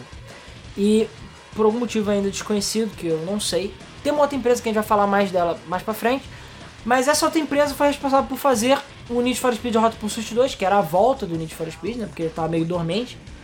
A volta do Need for Speed para Xbox, GameCube e PC. E quem jogou Need for Speed Hot Pursuit 2 sabe que a versão de PC, Xbox, GameCube, GameCube sim. é consideravelmente inferior à versão de PS2 Por algum motivo. por algum motivo. Reza a lenda que a Sony deu aquela, aquele money, aquela molhada extra na mão da EA para ter um jogo de melhor qualidade, mas foi a Black Box, por sua vez, que foi responsável pela versão de PS2. E sim, a versão de PS2 é consideravelmente superior a todas as outras. Tem mais carros, a jogabilidade é melhor, tem mais pistas e o jogo é bom pra caralho. Apesar de a trilha sonora ser a mesma, os carros serem o mesmo, o setup ser o mesmo. E as É, pistas o- serem. A ideia da, da Black Box era trazer, era pelo menos dar um suporte para Need for Speed, mas ela acabou tomando o lugar de, do Need for Speed moderno que a gente conhece da época do PlayStation, GameCube, é, do, do Xbox gordão, enfim. Ela fez mais ou menos a mesma coisa que a Ghost Games faz hoje em dia com Need for Speed. Só que a Black Box fez direito e a Ghost Games nem tanto. É, convenhamos que a Ghost Games é uma amálgama também de outras partes da EA. É, sim. Né? Porque também tem isso. Eles, eles chegam a fazer alguns subestúdios, né? é, a- a- alguns subestúdios Então, internamente. a, a Black Box, então, ela, como eu falei, ela acabou tomando o lugar dessa outra empresa pra fazer, cuidar É a do outra empresa, pontinho em pontinho, que a gente vai falar dela já já. Tá. O, pra tomar lugar em relação ao Need for Speed moderno, então ela foi responsável pela criação de Need for Speed Underground. É, calma. A questão é a seguinte: a EA gostou tanto do trabalho que a Black Box fez e que a outra empresa fez meada e por sua vez deu aquela cagada e deu descarga na outra empresa. E aí eles compraram oficialmente a Black Box. Porque enfim, eles eram fodas. E aí, eu diria que das histórias todas que a gente conta, é uma das poucas que dentro da asa da EA ela fez ouro. Pelo menos no início. Mas a princípio, pelo que dizem, é porque a EA dava muita liberdade pra empresa. Só que a coisa, a partir do momento que a EA deixa a porra da empresa fazer o trabalho dela, Dá certo. dá certo. Agora quando ela começa a meter a porra do bedelho, aí não dá certo. Então é aquela coisa. A, a, a Black Box, ela, ela ofereceu, digamos assim, pra EA uma, uma forma de renovar o Need for Speed. Tipo, Velozes e Furiosos fez sucesso. É, é, o Need for Speed, por mais que fosse Need for Speed, já estava relativamente saturado, né? Tanto que o Hot Pursuit 2 foi pra tentar trazer a série de volta, mas eles quiseram fazer uma coisa diferente e propuseram Need for Speed Underground pra EA. E aí, pessoalmente, falou: beleza, essa porra não veio de mais nada, É, foda-se. faz aí. Fazer essa série merda e ninguém gosta mais. Hello. Gelou, Gelou, Gelou. Só fizeram o Need for Speed Underground, que é, é. Só não é o Need for Speed mais vendido da história por causa do Most Wanted. Que também foram eles que Foram fizeram. eles que fizeram. ah, Ups, enfim. Então é aquela coisa, o Need for Speed Underground foi um dos Need for Speed mais vendidos da época. Enfim, Need for Speed Underground é foda. É foda. Pra caralho, não é nem pouco. E Most Wanted é foda. Pra caralho, não é nem pouco. Claro, a Black Box ao com o longo do tempo começou a fazer umas merdinhas. Mas aí também, um cara foi saindo aqui, outro cara foi saindo ali, aí ele foi metendo o bedelho aqui, foi metendo o bedelho ali, e de repente a Black Box só era uma sombra do que antes foi. Tanto que o último Need for Speed que ela fez foi o The Run, que convenhamos foi uma ideia meio de merda. Foi. Você, assim, não foi ideia tão de merda. Eles fizeram um jogo porque, assim, convenhamos, a gente já teve outros jogos, principalmente no arcade, que era ponta a ponta do país dos Estados Unidos. Só que o jogo tem uma narrativa muito forte. E a narrativa não é boa, não é tão boa. Então, no final das contas, ficou um jogo, um filme que tem uma escorrida no meio lá. E depois do incrível sucesso de Need for Speed The Run, a EA falou: É, Need for Speed já era e a Black Box também. Enterra essa merda. Mas, a antes Black disso. Box fez outra coisa também, cara. A Black Box fez skate. Que, cara, é. Por mais que seja um jogo bugado, feita porra, é um jogo muito bom, cara. Porque ele trouxe algumas coisas novas que o Tony Hawk também já estava saturado, né? E skate fez sucesso. Então é aquela coisa. Tem já apro- Bom, a, a EA sempre quer aproveitar o sucesso do que tá acontecendo no mercado, né? Naquela Então, época o Tony Hawk tava Tony. Hawk tava bombando. Ah, vamos fazer um jogo de skate é, o também. nosso próprio, né? É, mas vamos fazer uma parada mais realista. É, o skate era diferente. É, Eu não Os bugs eram bem é, realistas. eu não sei dizer se foi antes do Tony Hawk. Eu não, não procurei saber, então posso estar errado. Mas eu tenho quase certeza que skate deixava você sair do skate antes de Tony Hawk. Ah, American. Wasteland né, ou Underground. enfim. Eu acho que sim. Eu acho, quase certeza que sim. Que era uma das novidades do jogo, porque ele tinha um mundo aberto, uma coisa que era diferente. Se eu não me engano, isso foi antes de Tony Hawk. Não tenho certeza. Deve Posso estar, sido, posso estar enganado, ok? Deve ter sido sim. Posso estar enganado. Depois, se alguém, se algum de vocês quiser conferir na colinha, posso estar enganado. Mas de qualquer jeito, skate trouxe bastante coisa e vendeu bastante. Mas é aquela coisa, no Skate 3, bugado do jeito que é, a gente já viu que a Black Box já tava na merda muito há um tempo. E é aquela coisa. É, na época também, assim, tiveram dois motivos, alguns motivos que mataram a Black Box. Claro, muita gente saiu. O fato da EA começar a forçar a barra com Need for Speeds anuais, não dá certo. Que eram todos iguais. Convenhamos, por mais que Need for Speed Most Wanted seja foda, teve Carbon no meio, e teve outros Need for Speed que só foram, tipo, legais no meio. Não, o Most Wanted foi o, foi o ápice. É, foi o ápice. A Depois fórmula já daquilo- tava cansada, né? Não dá Pô, mais. E é aquela coisa, você ficar lançando jogo todo ano sem muita melhoria, realmente. Só, é, a EA não se tocou até hoje que só dá certo com FIFA. Né? E com alguns, jo alguns jogos que dá certo com E eu também não sei porque que dá certo com FIFA. Eu acho que é porque é que nem The Sims. Porque o público é diferente. É, exatamente. público que compra o público FIFA e de The FIFA Sims- é extremamente específico. É. É o cara que compra um console basicamente só pra jogar É, FIFA. e eu, pô, eu conheci muita gente que comprou PS2, PS3 ou enfim, PS4 só pra jogar FIFA PES E paga pela atualização. É, e é, porque mas o cara é só compra aquele feijão com arroz. Mas é que é nem a sua mãe comprar coisa do Candy Crush. Deixa, é tipo, É, um amigo meu, a minha mãe, felizmente, nunca jogou Candy Crush, mas eu conheço um amigo meu que falou, cara, eu já comprei jogo pra você de 200 reais várias vezes, deixa eu gastar 200 reais no Candy Crush. Pois é. Aí você falou o quê? É. Sabe, por mais que não vale a pena, é, é verdade. Então é aquela coisa, o público compra FIFA, claro, existe o público hardcore, digamos assim, hardcore, que jogam outros jogos. Mas muito do público que joga FIFA é o público que joga FIFA. Então é o mercado, você não pode se basear no mercado inteiro em FIFA, cara. Não pode. Você não pode- pode... porque é uma coisa é, é a parte. É, e, e o Call of Duty e Battlefield também é, Também já tá nesse parte. nível. Você não pode chegar e querer fazer isso com Need for Speed, querer fazer isso com, sei lá, que outros jogos que ele tem lançado. Creed.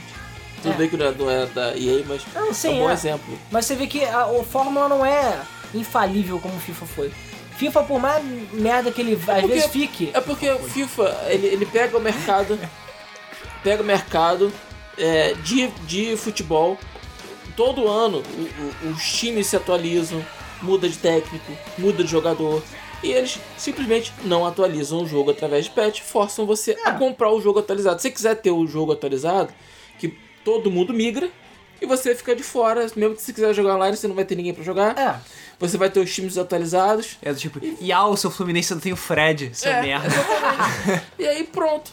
Não, e aí você vai ver que é aquela coisa, a- a- e as pessoas, às vezes, o cara só compra um jogo por ano, Pois é. tipo 200 reais no final de dezembro, lá, enfim, outubro, que é quando sai lá os FIFA, foda-se, pra ter meu joguinho, depois o cara vende o outro FIFA também, Por Por 30 10 reais. reais. por 10 real, foda E, claro, tem muita gente que também só compra FIFA e fica nos FIFAs antigos, ou só atualiza de 2, 2 anos, não importa. Só fica fifando. Mas a, a fórmula pra FIFA, a fórmula pra FIFA, fórmula A pra fó- EA, a fórmula pra FIFA tem dado certo. É, é aquela coisa. No final eles gastaram 10 reais, ganharam 11 reais, tá valendo, pois foda-se.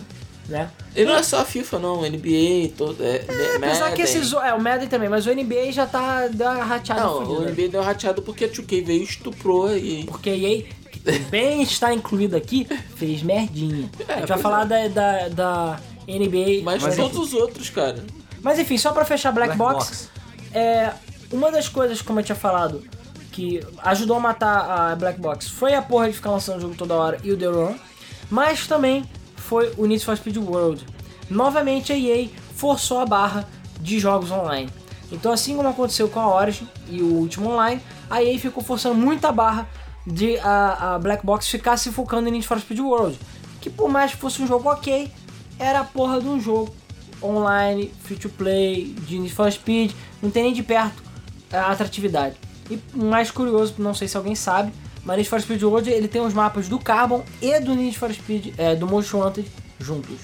É, o, o mapa é um só, assim, é uma obra. O que é foda, pra caralho. Sim. Mas é free to play, não, sabe? E o jogo, eu acho que ele não chegava perto da complexidade e profundidade. e- e- cara, você sabe que quando o jogo é online, é MMO, você fica na mesma coisa de joguinho fechadinho, bonitinho, sabe? É, enfim.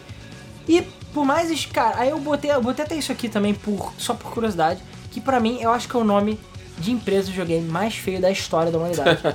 que durante a produção lá do Need for Speed World, eles mudaram o nome da Black Box para Quick Lime Games. Limão rápido? Ou Lima rápida, na Lima rápida. Que merda de nome é esse? Sei lá. Quick Lime, horrível esse nome. Eu nem lembro desse nome também. Mas enfim. No fim da história, Need for Speed continua com a Criterion, que a gente vai falar já já. E é aquela coisa, o Need for Speed não tinha sido criado e o Skate tá mais morto e enterrado que nunca. Então a gente duvida que Skate volte, pelo que ele falou. Então o legado da Black Box meio que foi pro caralho, basicamente. É, e os a, a boa notícia é que a maioria dos funcionários, quando a empresa foi fechada, é, lá, é, a- que eu- acabou que eu não falei, ela foi comprada em 2002, né? E foi morta em 2013. É, boa notícia para algumas pessoas só, né? Porque, enfim, o- muitos dos ex-funcionários eles foram parar na Slightly Mad, que é o pessoal que faz Project Cars, e, eh, alguns deles foram pra Ubisoft. Fazer o quê? The Crew. É. Decrel. que, como eu Ups. falei, não sei dizer se é uma boa notícia. É, talvez The Crew 2 seja que nem Watch Dogs 2, né? Bom. Mas enfim, e outros funcionários foram para outras empresas de jogos de corridas também. Ok, passando pra próxima então? É, é isso. Ah, e só tem esse parênteses que eu queria comentar, porque é importante. É importante Rapidinho pela. então. Vai. Pra, vamos lá, galera, rapidinho, agora um parênteses. Momento lição Game FM. Não confie em tudo que a Wikipedia diz, beleza? Por quê? É claro, eu usei meu conhecimento, barra conhecimento das histórias que eu sei, matérias, etc, vídeos, e é claro, a Wikipédia também para pegar informações que eu sei. E eu achei esquisito que tinha um certo parágrafo no Wikipedia falando que, ah, que quando a Black Box foi fechada e foi morta pela EA, ela estava produzindo um jogo. Olha, oh, não, vamos lá. vamos lá que está sentado. Você está sentado? Então se não senta, que você vai cair. Que a Black Box foi fechada quando ela estava produzindo um jogo baseado na franquia Miss Universo. É, aquela mesmo universo. Sim, aquela Miss Universo, tipo, do Chaves. Ah, É, exatamente. Que ela estava fazendo um jogo do Miss Universo na Frostbite 3. puta que pariu. Beleza? Imagina, ó. Imagina agora o naipe desse jogo. Beleza? Vai ser feito- Maiores e paz mundial. E, E na Frostbite 3, na cara. Frostbite, caraca. É melhor do que Dead or Alive, cara, Extreme. É. Aí eu, o quê? Jogo da Miss Universo na Frostbite 3? Como eu nunca ouvi falar nisso? Aí eu, tipo, não entendi. Aí, galera, ó, detalhe, exclusividade Game FM, beleza? Isso não tem nenhum outro lugar do planeta. Se você vê isso em qualquer site, beleza? Qualquer canal do YouTube, é porque eles copiaram da gente, ok? De- Vou deixar isso bem claro. Por quê? Eu falei, cara, que porra de jogo da Miss Universo é esse? Eu nunca ouvi falar. E foi mal. Eu sou considerado o poço da inutilidade em termos de conhecimento de jogos. e como eu nunca ouvi falar nesse jogo da Miss Universo. E cara, a gente tem, sei lá, Unsync 64, tem vários sites, Beta 64. É, por algum motivo todos eles têm 64 nome, mas enfim. É. Tem vários lugares que tem conteúdos de jogos beta e, cara, nunca ouvi falar. Cara, já ouvi falar de tudo que é merda que tu imagina agora. Sei lá, jogo da Miss Universo. E tipo, a EA e tipo, a Black Box. É. Sabe? Tipo, Frostbite o Frostbite 3. tipo, não faz sentido. Moral da história. Fui procurar na internet e pesquisar a fundo. Cara, eu fiquei obcecado com isso. Falei, cara, preciso saber mais detalhes. Então vamos lá, qual é a informação que eu descobri? Primeiro, a própria referência da Wikipedia se referia a um site chamado What a Culture, que é um site também conhecido como, lá, Mamãe Eu Quero Ser BuzzFeed, né? Que é um site metido a listinhas e outras coisas do gênero.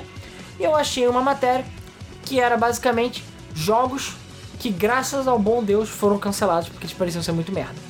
E aí nessa lista tinha um jogo da Miss Universo feito pela é, Black Box. Black Box, na Frostbite, etc, etc, etc. Aí eu, ok, tipo, tudo bem. Fonte, não tem fonte. Obviamente, se como é, BuzzFeed e outro site, fonte é o caralho, a fonte é meu, meu tio que trabalha na EA, né? Aí eu, porra, tá bom. Aí eu falei, cara, mas esse site deve ter tirado de algum lugar essa merda. Comecei a pesquisar mais, pesquisar mais, pesquisar mais, procurar saber. Eu falei, cara, achei. Descobri de onde veio essa merda. De onde veio essa merda? Então, tem um- uma wiki chamada, se não me engano, é Fantendo, acho que esse é o nome, que não tem necessariamente muito a ver com a Nintendo, mas é uma wiki que é dedicada a jogos inventados. Sim, você não ouviu errado. Mas eu já topei com essa, com essa wiki algumas vezes, procurando certos jogos ou certas coisas. Enfim, e aí alguns jogos que estão lá dentro entram em certas categorias que eu fiquei assim, porra, mas que porra de jogo é esse que eu nunca ouvi falar? Que porra de Mario Kart é esse que eu nunca ouvi falar? Que jogo bizarro é esse do Mario que foi cancelado que eu nunca ouvi falar? E eu não consegui entender. E aí eu procurei saber mais um pouco na época e eu descobri que esse site é um site dedicado a fangames, a jogos inventados. E alguns desses jogos, inclusive, são criados a ponto da pessoa criar uma história sobre o jogo e falar porque que o jogo foi cancelado. Sim, isso é real, beleza? É, e chega ao ponto de nego criar mockups, screenshots, layout, bônus, história, achievement, tudo. O nego se dedica muito, cara. O nego tem muito tempo livre, O nego né? tem muito tempo livre. É, é também conhecido como Wikipedia do tempo livre. Bizarro. Não, assim, é realmente difícil de entender. Mas aí, eu, tudo bem, mas eu entendi o que que era o site. Adivinha onde eu achei o jogo da Miss Universo feito pela EA? Então. No, nessa wiki. Seria meio inútil você mencionar essa wiki pra não É. encontrar o jogo lá dentro, né? Moral da história, esses são os únicos três lugares da internet que falam isso.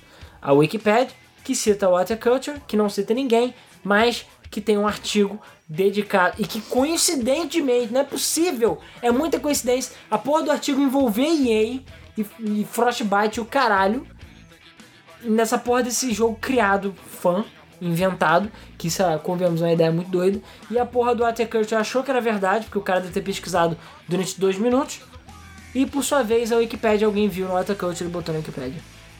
Pois Uau, é. Ou cara. seja, É. moral da história é mentira. É, moral da história, eu tive que reviver a minha conta do Wikipedia. Vou deixar isso pra um Dual Boot, beleza? Se alguém ouviu o Dual Boot lá, o podcast do Tecno etc. é, eu tava querendo fazer um episódio sobre Wikipedia e essas coisas, né? E enciclopédias em geral. E aí eu vou contar as histórias de quando eu editava no Wikipedia. E sim, eu criei vários artigos do Wikipedia, principalmente de biologia, obviamente. Falando sobre nego ter tempo livre, É, né? é, mas é, cara. Mas aí eu tinha tempo livre na época, era época de escola e o caralho. Mas é, eu revivi a minha conta do Wikipedia, que ainda existe, acredite, para remover essa frase. Eu tinha que ter tirado no print screen antes, mas enfim. Para remover essa frase. E vamos ver se os senhores do Wikipedia não, não- não reclamam, né?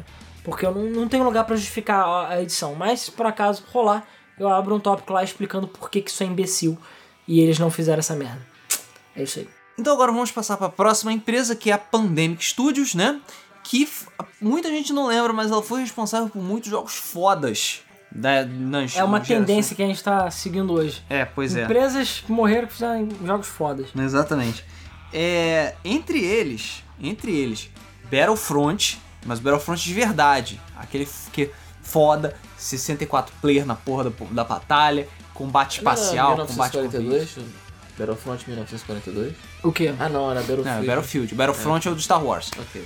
É, o Battlefront tanto Não, um é, quanto foi a dois. que fez o Battlefront 1 e 2, os bons, Os tá? bons, Não, né? não o Battlefront Não esse agora. no moderno fedorento. Que era da época do LucasArts, entendeu? Isso. Mercenaries. Que é muito bom É também. muito bom. É, Muita gente não jogou Mercenaries, mas é muito foda. Cara, eu joguei... Era PS2, né?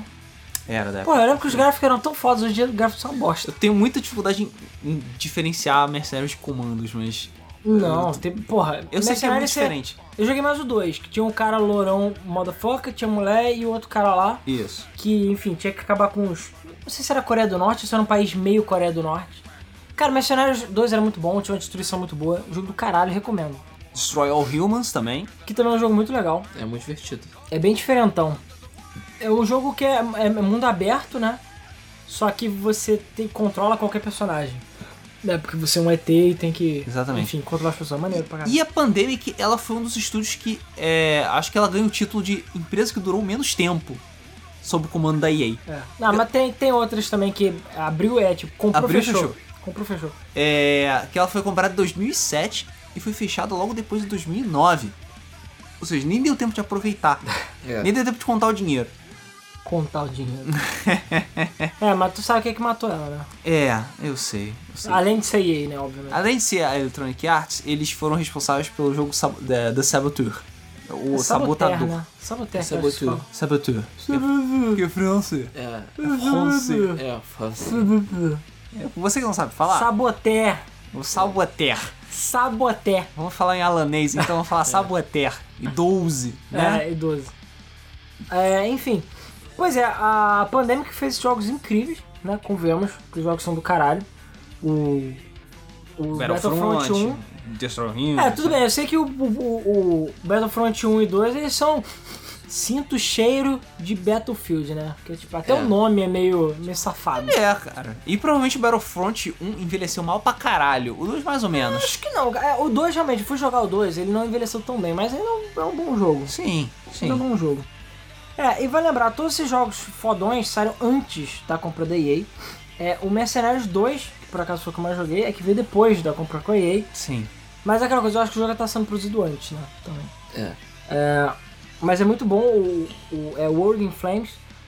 E depois disso, meio que só teve o Saboteur. Só. Teve o, o Lord of the Rings Conquest, mas foda-se. E eles estavam desenvolvendo outros jogos também. É, Mercenaries, Dark Knight e tudo mais, que foram cancelados. Inclusive falaram que esse Dark Knight ia ser uma bosta. Dark Knight baseado no Batman mesmo, né? Ah, É, só que o Saboteur ele, ele foi literalmente sabotado, porque é um jogo que tinha um potencial muito grande. Ele tinha uma Sim. mecânica que era genial, que era a parada do preto e branco, né? Sim, Você começa a jogar o jogo preto e branco e lentamente vai ganhando as cores do jogo. isso. É um jogo que tem uma história muito legal, só que você vê que o jogo é cagadão porque eles tiveram que correr pra lançar o jogo. Outro jogo que era é, baseado em narrativa muito pesadamente, né? E não funcionou. É, não funcionou porque não deixou. Porque quando o jogo saiu, ele foi considerado um jogo fraco, porque é muito bugado, tinha vários problemas e várias faltas de polimento aqui e ali. Coisa que Mercenários 2 não tem, coisa que Battlefront não tem, coisa que Destroy Humans não tem. Então assim, o jogo que era de uma empresa é, foda, né, de uma empresa que tinha um, um portfólio grande, ficou, foi uma merda, é um jogo bem, tipo, ok apenas, o Saboteur é só ok. Porque a EA forçou a barra pro jogo sair antes. É. E obviamente, o jogo saiu, foi uma bosta, culpa é de quem? Da empresa. Da empresa. Óbvio, a empresa é medíocre, não sabe é, acompanhar. Ah, vocês têm um prazo. O jogo vai sair daqui a dois anos, mas a gente quer que saia daqui a seis meses. A culpa é de vocês, são incompetentes. É. Não é nossa, entendeu? Então Saboteur foi um cocô. E era uma franquia nova ainda, o que é mais difícil ainda. E a Pandemic foi fechada em 2009 em consequência disso. Os funcionários, eles todos se espalharam e foi cada um para um canto diferente. Teve gente que foi para 343, teve gente que foi para Treyarch, né, que faz Call of Duty. Tem gente que foi para Respawn, aquela Respawn. Daqui a pouco a gente vai falar dela daqui a pouquinho. E teve uma galera que foi para Infinity Ward também. Enfim, todo mundo foi fazer FPS em algum lugar do mundo. Porque, querendo ou não, por mais que Mercenários e Battlefront sejam também. Aliás, Battlefront tem terceira pessoa e primeira pessoa, né? Mercenários é mais terceira pessoa. E Humans também, mas todos eles são a mesma coisa. É, jogo de terceira pessoa, de tiro, bicho. Abertão, porrada. É, abertão a gente não pode falar pelo Call of Duty, né? Mas Nhé. nem pelo Halo. Nem pela, pelo Titanfall. Acho que eu não falando nada, mas enfim. Enfim, não importa. O que, que importa é que os caras estão fora daí.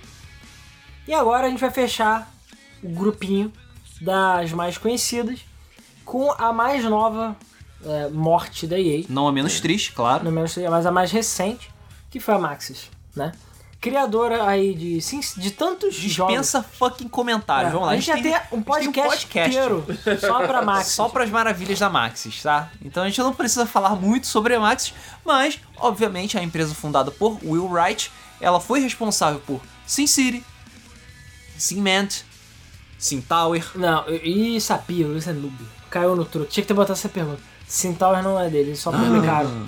A-Train também. Ah, ah mas eu vou falar de, do, do É foda, é, mas é publicado, não é dele. Viu? The Sims. Não, desse é Ahá! Não, eu acho que não deles é só A-Train, é, Centaur, É, e tem mais os outros dois ou três jogos Do- que de, da série, da, digamos, série. Mas eles botaram Sim. na série sim pra enganar trouxas que nem você que acharam que era da série. Sacou? Trouxa. Trouxa. Né? Uau. Trouxa. Mas enfim. Mas eles fizeram incríveis jogos como. Streets of Sin City. Não, tô zoando. Streets of Sin City É, merda. Syncopter. Não, Syncopter é bom, vai se fuder. Ah, valeu. É o primeiro jogo que tem uma parada gay na história. É, e você precisa do PC da NASA. De Na hoje em época- dia pra rodar. Eu beleza? joguei muito Syncopter, é foda. Pô, É, em 240p, Eles fizeram 2 FPS. O- esse, eu, eu, na verdade, acho que isso é publicado, não tenho certeza. Transport. Uh, o jogo das pirocas. É, tem The Sims. Só o joguinho. Joguinho merda, não sei se você ouviu falar. É. The Sims. É, e Sport.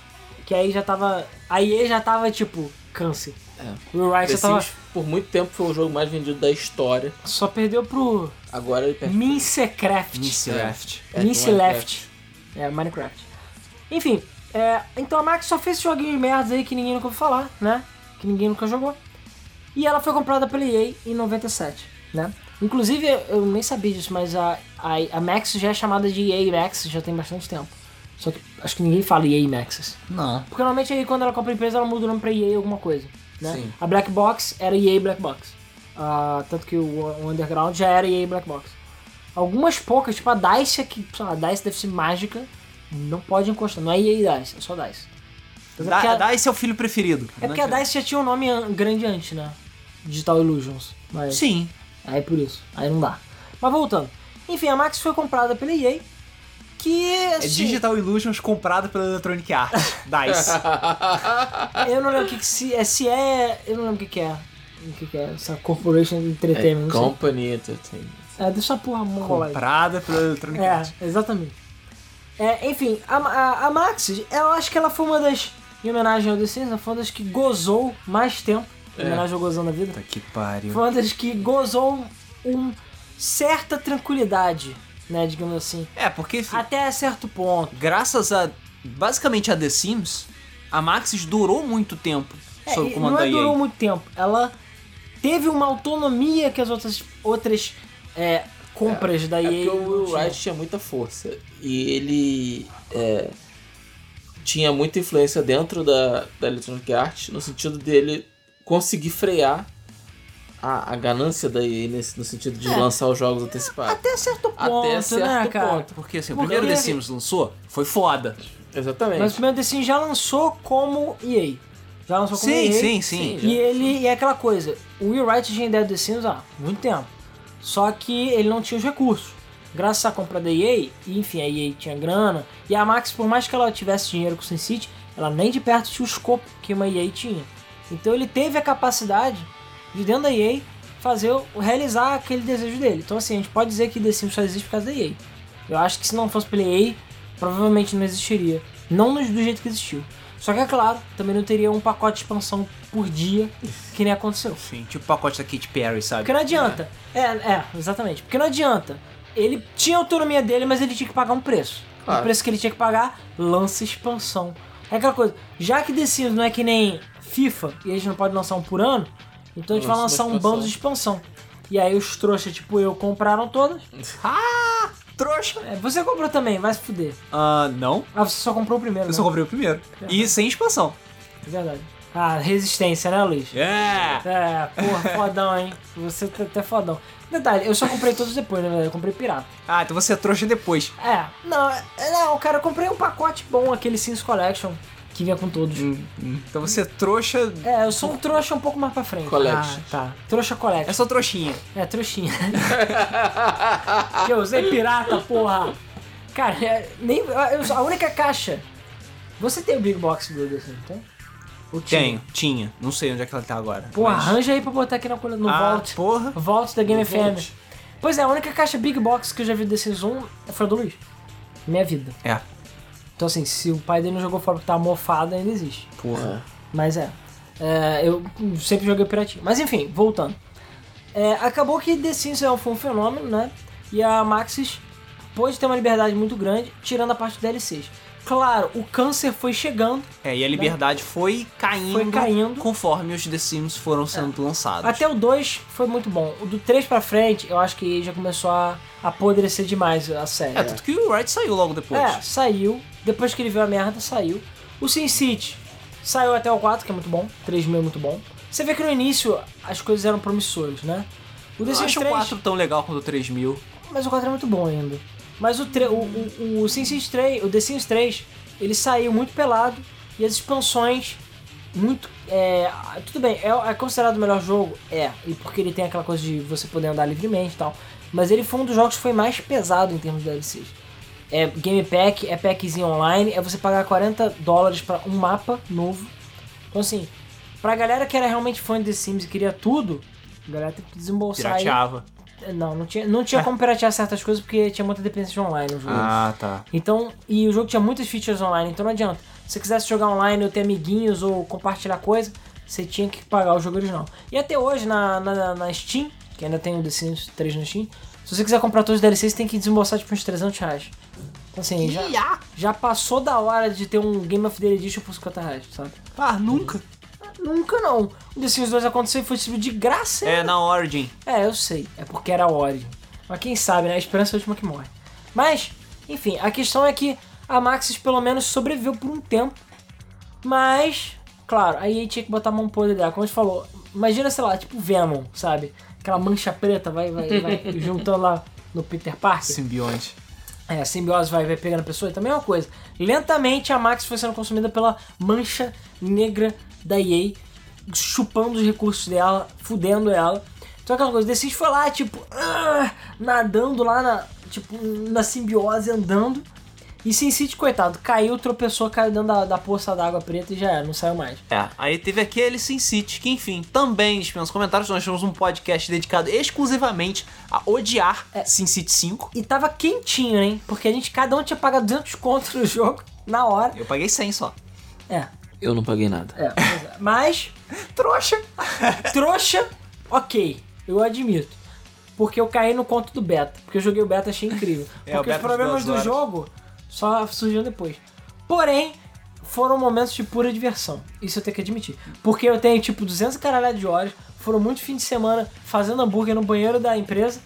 E né? jogando Sin City. E jogando Sin City. Pra descobrir que o dinheiro ia por caminhão. Pra descobrir que eu enviava meu caminhão de dinheiro pra outra cidade E o ele ficava preso no chegava. trânsito. Não, o caminhão nunca chegava. Ou então algumas pessoas viam as wonders sendo feitas e outras não. Yeah. E até hoje, se eu entrar no mapa, o mapa tá bugado. Até hoje. Mas enfim, Sin City foi aquele fracasso. E é claro, graças ao fracasso retumbante de Sin City, que a a EA basicamente não deixou a Max trabalhar, né? E fazer a engine dela. É, a EA falou: Ah, a Max é uma bosta, a culpa é dela. E aí decidiu matar a Max e começou a assumir por conta própria, né? O ela- controle criativo da empresa. é, o controle criativo da empresa e começou a assumir o controle de The Sims, que ainda dá dinheiro. Eu não sei se o E 4 aí dá veio The dinheiro. Sims 4 e... É. É, e espero que não tenha vendido nada, porque enfim, que isso é merda. Mas é aquela coisa, a Max é só uma sombra do que foi e SimCity provavelmente nunca mais vai existir por causa disso. Porque a gente teve aí o Cities Skylines, que é muito melhor, né? É, mas as pessoas podem jogar Cities Skylines e ser felizes. É, exatamente. Então, infelizmente a Max, com toda a sua grandiosidade, morreu. E assim, morreu em 2015, né? Foi comprado em 97, morreu em 2015. Durou bastante. Agora vamos partir para a seção de empresas menos conhecidas que foram ocupadas pela EA. Realmente tem muita empresa obscura aqui, mas elas também foram vítimas, foram responsáveis por coisas importantes da indústria dos games. Algumas revolucionárias. É. E vale a pena a gente mencionar. Então vamos começar pela Distinctive Software, ou DSI. Qualquer semelhança com o portátil da Nintendo é mera coincidência. É... E a DSI, ela é um pouco diferente, porque ela, ela é uma desenvolvedora, mas ela, ela é mais responsável por portes de jogos do que por jogos propriamente É. ditos. Mas aí vem um negócio que aí eu acho importante contar a história, porque lembra que eu tinha falado que certas coisas que ele fez tinham mudado a face dos videogames para sempre? Essa é uma das dessas histórias. Porque assim, você falar de Stick Software ou DSI, tu não fala tipo, hã? Que? Que? Que porra é essa? Pois é, só a galera que é mesmo lá anos 80 barra 90, PC, DOS, é, hardcore, é que conhece a empresa, ouviu aquele logozinho. Se você olhar o logo, a galera dessa época vai identificar. E ela foi também muito importante, é, enfim, nessa época, principalmente para PC. E a EA foi logo no início das aquisições da EA, que ela comprou várias empresas, porque ela precisava principalmente abrir a sua- seus tentáculos podres no PC. Na época ela ainda era boazinha, mas enfim. E sim, a DSi ela era muito responsável por portes de jogos para DOS. Por quê? Porque tem uma certa empresinha, uma certa empresinha. Porque assim, antes de falar dessa empresinha, os jogos que ah, estão no portfólio da DSi são é, portes para PC, tá? Ou seja, não necessariamente eles são muito bons, mas era o que dava para fazer no DOS. A série Test Drive, que por acaso é muito boa no, no DOS. Metal Gear foi portado. Castlevania, Afterburner, Stunts, que a versão de DOS é muito boa. Pipe Dream, que também é muito bom. Outrun e Altered Beast. Sim, esses só são alguns dos portes que eles fizeram para DOS. E sim, esses jogos existem. Do mesmo jeito que existe Mega Man para DOS, existe Mega Man X para DOS. Acredite. E não são bons. Não. Mas enfim, era o que dava pra fazer na época. Só que qual é o lance? Qual é a história final? No final das contas. Os jogos, é, todos esses jogos, a maioria, né? A gente tem jogos da SEGA, né? E a gente também tem jogos da Accolade. A Accolade era uma empresa muito importante nos anos 90. Fez grandes clássicos como Test Drive, como é, Turrican, Star Control, jogos foda. E também fez clássicos Ballsy! como Ball Z e Bubs. Caralho, que jogo merda. Não se pode acertar tudo, né, cara? É, Mas pois é. É, no caso do Bubs, ele errou muito mais do que acertou, diga-se de passagem. Ok, pode falar o que quiser de Bubbles, mas ele vendeu, beleza? Pelo menos o 1 vendeu. Fez dinheiro pra Colete. É, valeu, senhor gravata. Ah, vendeu mesmo. Mas a questão não é essa, a questão é que a, Digital, é, a Distinctive Software, ela trabalhava com muitos portes, como eu falei, só são alguns. Tem muitos e muitos e muitos portes que eles faziam. Porque assim, a Colete fazia muitos jogos pra Amiga, pra outros PCs. E, enfim, a, a, a DSi, ela fazia muitos portes pra várias plataformas. Foi importante E a Colei distribuía esses jogos. É. É, é, exatamente. É, porque esses jogos também eram da College, né? Uhum. E a questão é que muito, é, aquela coisa, Test Drive de PC vendeu muito, Stunt de PC vendeu muito. Eram jogos que deram muito dinheiro pra College. E querendo ou não, por mais que tinha esses portes, eles davam dinheiro pra College. E a parceria da DSi, da DSi com a College era muito forte. Só que acontece, a EA chegou e... Yoink! Exatamente. Yoink, que em 91 a EA comprou a, a, College, a College não, a DSi e transformou ela em EA Canadá, que existe meio Até que hoje. até hoje. Só qual é o lance? Por que, que a empresa morreu, no final das contas? Porque ela é só uma sombra do que a gente foi, a empresa mesmo não existe mais. É, o trabalho dela nem é mais, não é, não é mais esse, E o aí problema Canadá é que- tá lá. O problema maior é que o, a compra, o fato da compra da DSi quebrou a parceria que eles tinham com a Accolade e isso meio que matou a Accolade Accolade. por causa disso. Porque eles não tinham mais quem distribuísse os jogos dela para PC, que era uma grande fonte de renda para a é, não é empresa. nem questão de distribuição, é questão de fonte de renda. A- é, querendo ou não, essa parceria dava muito dinheiro pra Collade. E sim, depois da compra da EA, a Collade começou a espiral da destruição E convenhamos, cara, quem jogou Mega Drive, Super Nintendo, sabe que tinham muitos jogos da Accolade no mercado. E Sim. basicamente a Accolade foi definhando, ela começou a ter uma crise financeira muito forte por causa disso, porque convenhamos, era uma parceria. Ela não tinha, assim, a participação de lucro era na venda dos jogos. A partir do momento que ele comprou a empresa, ela não ganhou nada com a compra da empresa, Sim. entendeu? E quem diria que a parceria, na verdade, era uma simbiose e que a Accolade realmente dependia É. da, da DSI pra Exatamente. viver. Moral da história, a EA matou duas empresas pelo preço de uma. Né? e o pior, o pior não é isso. Eu vou chegar no pior, que é o ponto teoria da conspiração. Mas a Accolade, que era uma empresa incrível e tinha muitos jogos bons, ela poderia estar talvez até hoje no mercado, ou, enfim, tão grande quanto o Não Mondo sei Soft, dizer. quem sabe? Não sei dizer, acho que não. Talvez não, mas ela seria uma empresa que talvez estivesse até hoje no mercado, ou durasse mais tempo, se não fosse por causa dessa porrada que ela levou daí. Mas, a melhor parte não é essa. Alguém lembra de um tal Domatic? Domatic, alguém conhece? Esse nome lembra alguma coisa? Meu Deus. Eu esqueci, é tipo memória reprimida, sabe? Domatic, pra quem não lembra, é a- o merdão responsável por basicamente quase matar a divisão Xbox e a Microsoft.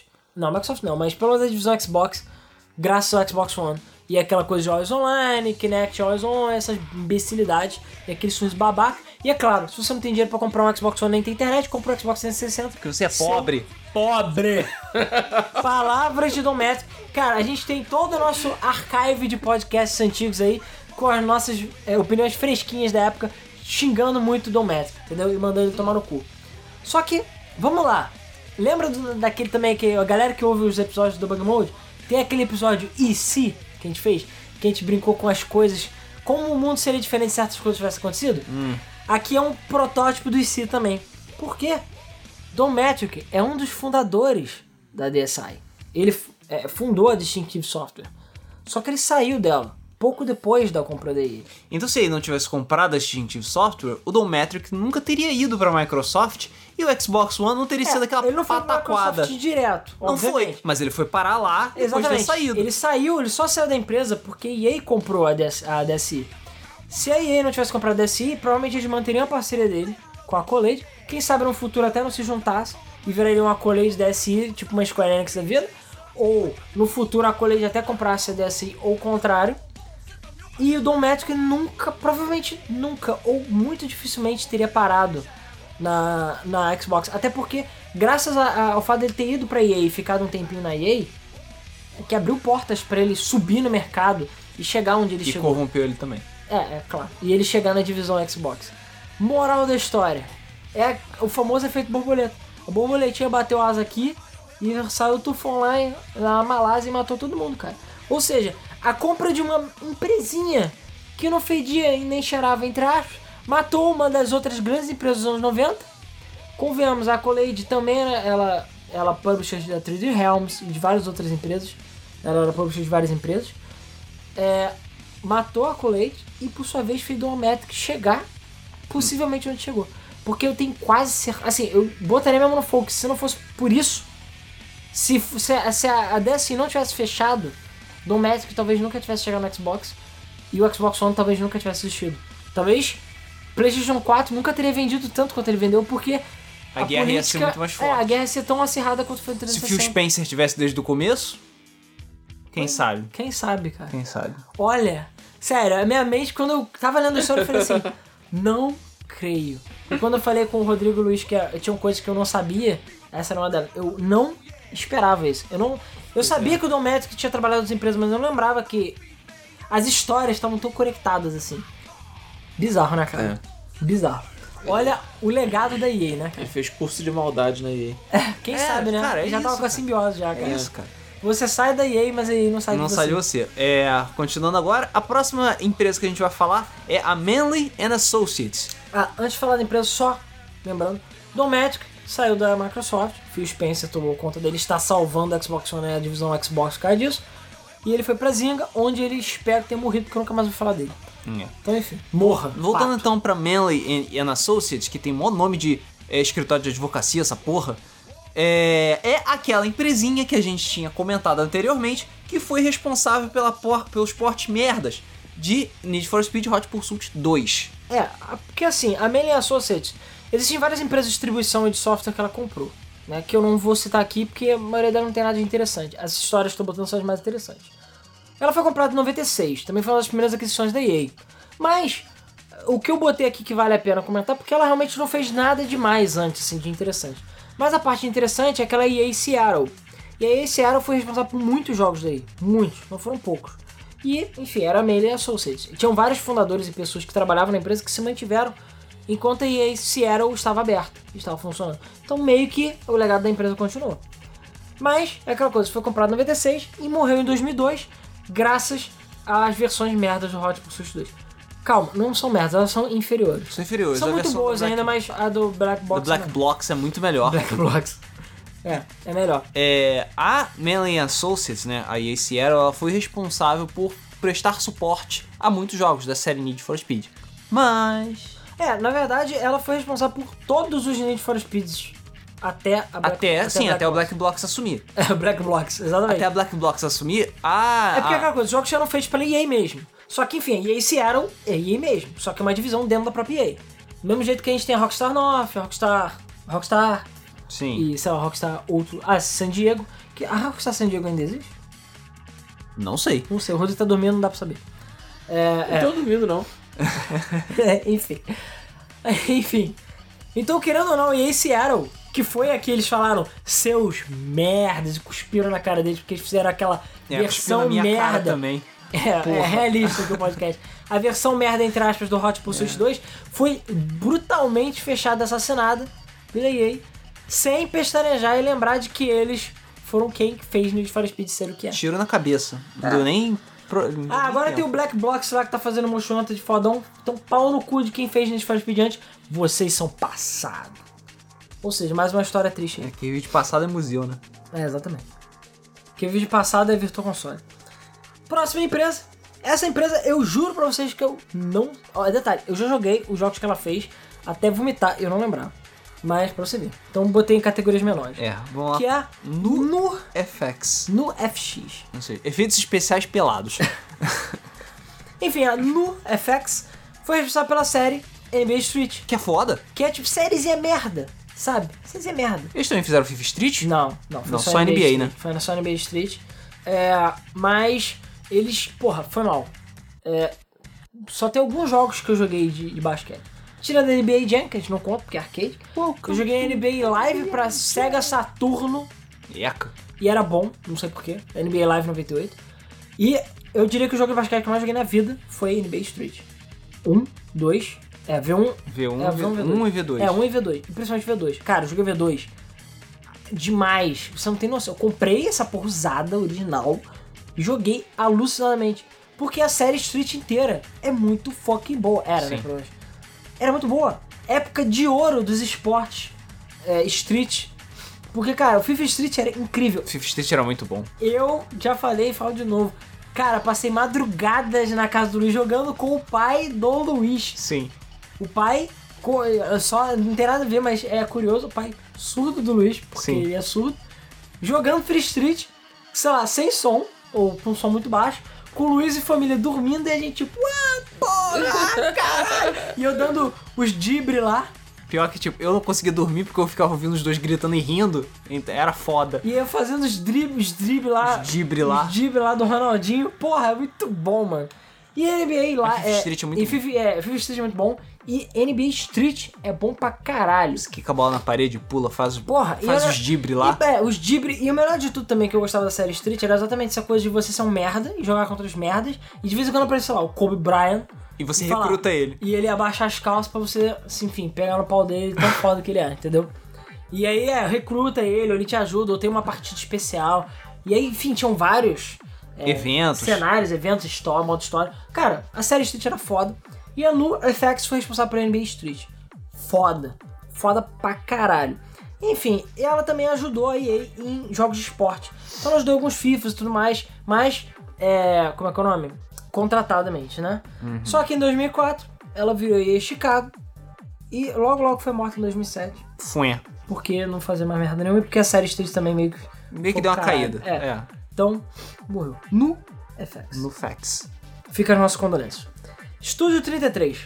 Pois é, outro que eu também nunca tinha ouvido falar. É, esse, o Estúdio 33 é mais voltado pra fag, fag, fag. É, esse tipo de fag, fag em alta velocidade. É, porque ela trabalhava junto com a Psygnosis, também conhecida como Estúdio Liverpool e também conhecida como Defunto, pela... Defunto. Defunto.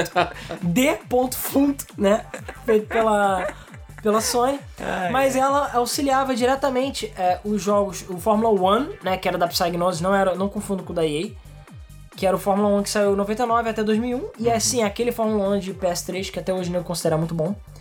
Destruction Derby Raw, que eu falo pra caralho. E o melhor de todos. E o melhor de todos, galera de Portugal, ó, se a gente fizer o gameplay, não se ofendam, beleza? Porque aqui pra nós brasileiros, É engraçado. coisas em português de Portugal são engraçadas. E eu sei que tem os portugueses ouvindo aí. Um, um, é, abraço é, e um beijo para Portugal. É, que é a Destruction Derby Arenas. Pô, É, espetacular linha de morte.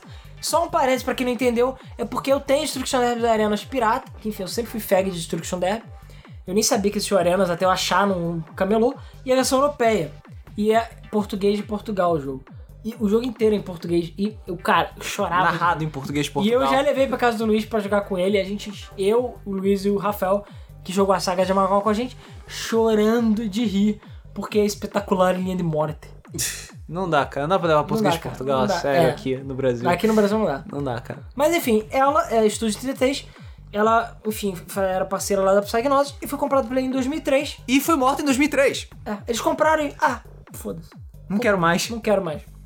Assim, a princípio, é, as- os funcionários foram espalhados pela empresa e, e auxiliaram em outros jogos.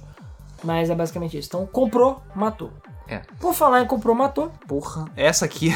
vamos falar agora Eu da não sei Hip- se isso foi uma boa aquisição, né? Mas como É, é, vamos falar então da Hypnotix. Que Ou foi. Hypnotics. É. Não sei. Não sei. É Chaotix ou Shoutix? Ih, caralho. Ih, caralho. Team Chaotix ou Team Shoutix? Pois é. É. A Hypnotix, ou Hypnotix, ou sei lá o que. Foda-se. Hip... Não, Hip, não sei. O Hype Notix. Hypnotics. ela fez Outlaw Golf, Outlaw Voleibol, Outlaw. É, é, só pra ser Outlaw. Porra. Quem jogou no PS2, Xbox GameCube sabe muito bem, uma série de jogos. É que essa época era época Edge, época que quero ser radical, mamãe, o Shadow tem armas agora. Então era a época que tinha BMX XXXX. Sim. Enfim, tinha que ter. Era a época que as feministas pira, basicamente. Porque mulher era tratada que nem capacho. E era pra Era ven- carne, cara. Era É, pedaço de era carne. pra né? vender jogo. Então era. Era horrível. Era o BMX lá com as mulherzinhas peladas, The Guys Game com mulher menor de idade, enfim, procurem saber essa história. E, claro, Outlaw Golf, com, que era basicamente o, sei lá, tinha os caras bombados fodão e as mulheres caipira, algumas caipiras, com pouca roupa, estereotipadas. E era uma boa, uma, uma desculpa pra, enfim, você jogar golfe, tênis e. e é, golfe, tênis e vôlei Com mulheres gostosas com mulheres volta. gostosas de pouca roupa e estereotipadas e o caralho. E obviamente no jogo de golfe você podia ver embaixo da saia das mulheres. Essas coisas. Essas né? coisas. Habilitar elas de biquíni. Pois é, a EA desi- de- demonstrou interesse e fez a compra da Hype no Tix é, em 2005 e curiosamente fechou a empresa no mesmo mês. Eu não sei se. É, é, isso realmente foi um recorde. Eu não sei se isso é porque Comprou, fechou. a Electronic Arts se sentiu ofendido com a existência da Hype no Tix e resolveu fazer justiça com as próprias mãos e fechou aquela merda, aquela empresa no mesmo mês. É, o que ela fez foi basicamente pegar os funcionários da empresa e separar, espalhar eles por vários jogos de, de esporte. Enfim, eles trabalhavam com jogos de esporte e os jogos não eram necessariamente ruins. Sim. Então, é, Tiger Woods. A, a maioria, é na verdade, da, da Hypnotix foi parar na série Tiger Woods. Que, Que é boa. até hoje, eu acho, não sei. Enfim, pelo menos a Tiger. Woods era muito boa durante a guerra. E aí, amiguinho, tinha que ser o Tiger Woods, a única coisa que pode fazer é trair a sua esposa. Só isso. Nhé. Sério. Ah. É, partindo então para a próxima empresa, que é a Playfish. Playfish. Goldfish. A, a Playfish era uma desenvolvedora de jogos mobile que foi comprada em 2009 pela Electronic Arts e, sei lá, o único grande jogo de destaque dela foi The Sims Social, é, que de... fez sucesso. Ah, não, serviu pra, pra Zinga copiar e aí a Electronic Arts dá aquele. É. Processinho! Porra, tem que botar. Tem, é porque a gente não tem a mesa de som aqui pra botar É, fora. pois é. E eu, sabe, preguiça de botar na edição. Mas vejam mesmo o Flipper toda quinta-feira que vocês vão entender. Enfim, pois é, a Playfish ela fazia vários jogos mobile. Eles compraram muitas empresas de jogos mobile. Algumas delas a gente vai citar depois. Algumas delas pra fechar. É, algumas delas pra fechar. Mas a única destaque que eu acho que vale, a- vale a pena citar aqui no nosso podcast é a Playfish. Como eu disse, o que ela fez de destaque foi o The Sims Social eh, e alguns outros jogos sociais da EA. Só que é aquela coisa, os jogos não foram atender as expectativas da EA. Logo aí chegou e deu aquela enterrada no rabo deles e consequentemente fechou todos os jogos. Então se você gastou 200 dólares desse shows, se fudeu. Pois é. Eu acho que Farmville tá online até hoje, não tá? Tá. Pois é, desse show show. Acho que enquanto o Facebook existir, Farmville vai existir. Caralho. Entendeu? As velhinhas têm que plantar os nabinhos, cara. Porra, tá, nego tá leva o quê? 8 bilhões, sei lá? Já deve ter passado Já tem Tibia. O, o planeta Terra de, é, o é o latifúndio dele. Já tá colonizando Marte, É, já. tá plantando em mate, que nem aquele filme lá. O maluco É, caga. Cara, você pega é, sulfato, né? ah, Tipo um. um- um- É, você tem que criar, filtrar, criar oxigênio a partir da água com eletrólise pra poder fazer as bactérias do que solo é totalmente terrestre. bullshit aquilo. É, eu sei que é bullshit, mas Não, o problema não é nem, tipo, o ar, nem nada. Isso- ok, eu até aceito. O problema é que a porra do solo marciano é ferro puro. É oxidação pura. Por isso que ele misturou com o solo da Terra, caralho. Que solo da Terra? Ele trouxe o solo da Terra. Que solo da Terra que ele trouxe, caralho? Ele trouxe o solo da Terra com ele, caralho. você tá falando do, do filme do Ben Affleck. É Ben Affleck? Matt Damon. Matt Damon. É tudo a mesma coisa. Matt Damon. Em Marte. É, Sim, como é que é o ele nome? trou- É Perdido em Marte? Perdido no Marte. O, Perdido o no Marciano. Ah, o em Marciano, de Marte. É, Cara, pra mim ele basicamente fez terra com merda. Não, ele, trou- ele trouxe solo terrestre, misturou com a merda dele Ele e não solo trouxe solo marciano. terrestre não, cara. Trouxe, caralho. Eu li a merda do livro, porra. Ah, blá, blá, blá, blá. Você tá falando do Você livro? tá falando do livro. eu vi o filme também, ele O filme essa não tem, merda. mer- não tem terra. O filme não tem terra, eu tenho certeza. Tem sim. Porque eu fiquei socando a parede direto enquanto essa cena do filme tava correndo, porque isso é ridículo. Ok, você pode ter lido o livro ou o livro pode estar certo. Mas ele não tem Matt Damon. Não tem Matt Damon. Claro que tem Matt E o final do livro é ridículo. Do, do filme é ridículo também. Convenhamos. Ah, o que? Que ele fica bancando o Homem de Ferro? Foda-se aqui É, que também. bom comedy. É, exato. Cara, você resumiu muito bem o final do filme. O filme é bom? É! Mas o filme dói? Dói. E eu, por que gente começou a falar? Ah, de Farmville, cara. A gente foi de The City Social pra Farmville, pra Cocô em Marte. E Homem de Ferro. Não adianta, cara, você pode ter a maior- melhor merda do planeta, você não vai transformar aquele solo marciano. A não ser que você tenha solo terrestre pra Até misturar porque- e trazer micro-organismos de lá. Cara, porra. mesmo assim, cara, não. Você faz o seguinte, você pega um navio enferrujado que está fora da terra, aí você pega a terra, bota em cima dele, caga e aí você planta alguma coisa. Tem vai fungo que cresce no diesel. Valeu? Ele plantou fungo, ele plantou Foda-se. batata, porra!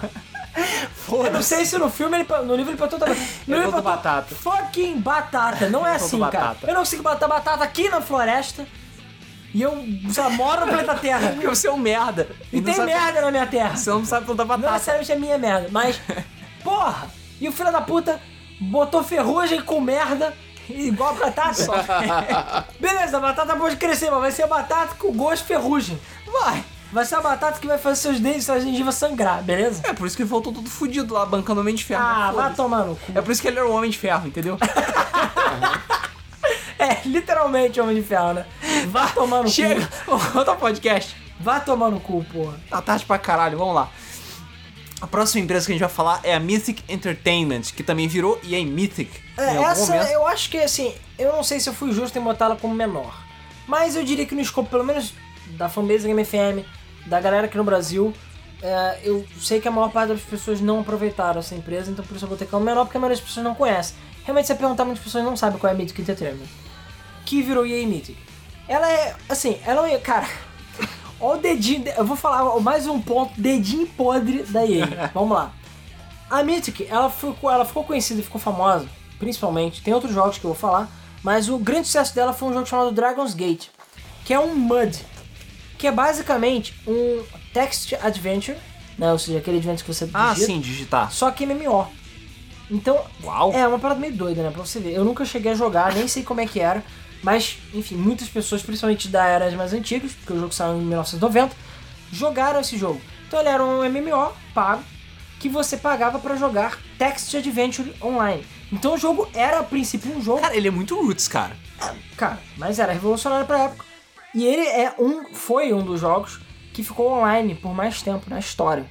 Ele ficou online de 1990 até pontinho pontinho. Vou falar porque pontinho pontinho. Mas enfim, esse jogo foi muito é, fez muito sucesso na época e fez muito sucesso entre o nicho dele, que era o pessoal que curte a Text Adventure. E era o jogo mais jogado de MUD, que é essa categoria de Text Aham. Adventures online. Eles também fizeram Dark Age of Camelot, que eu não cheguei a jogar, mas eu li muito na época, porque ele também é um MMO, e é um MMO que foi considerado um dos melhores da época também. E o Warhammer Online Age of Reckoning, que foi de 2008 a 2013.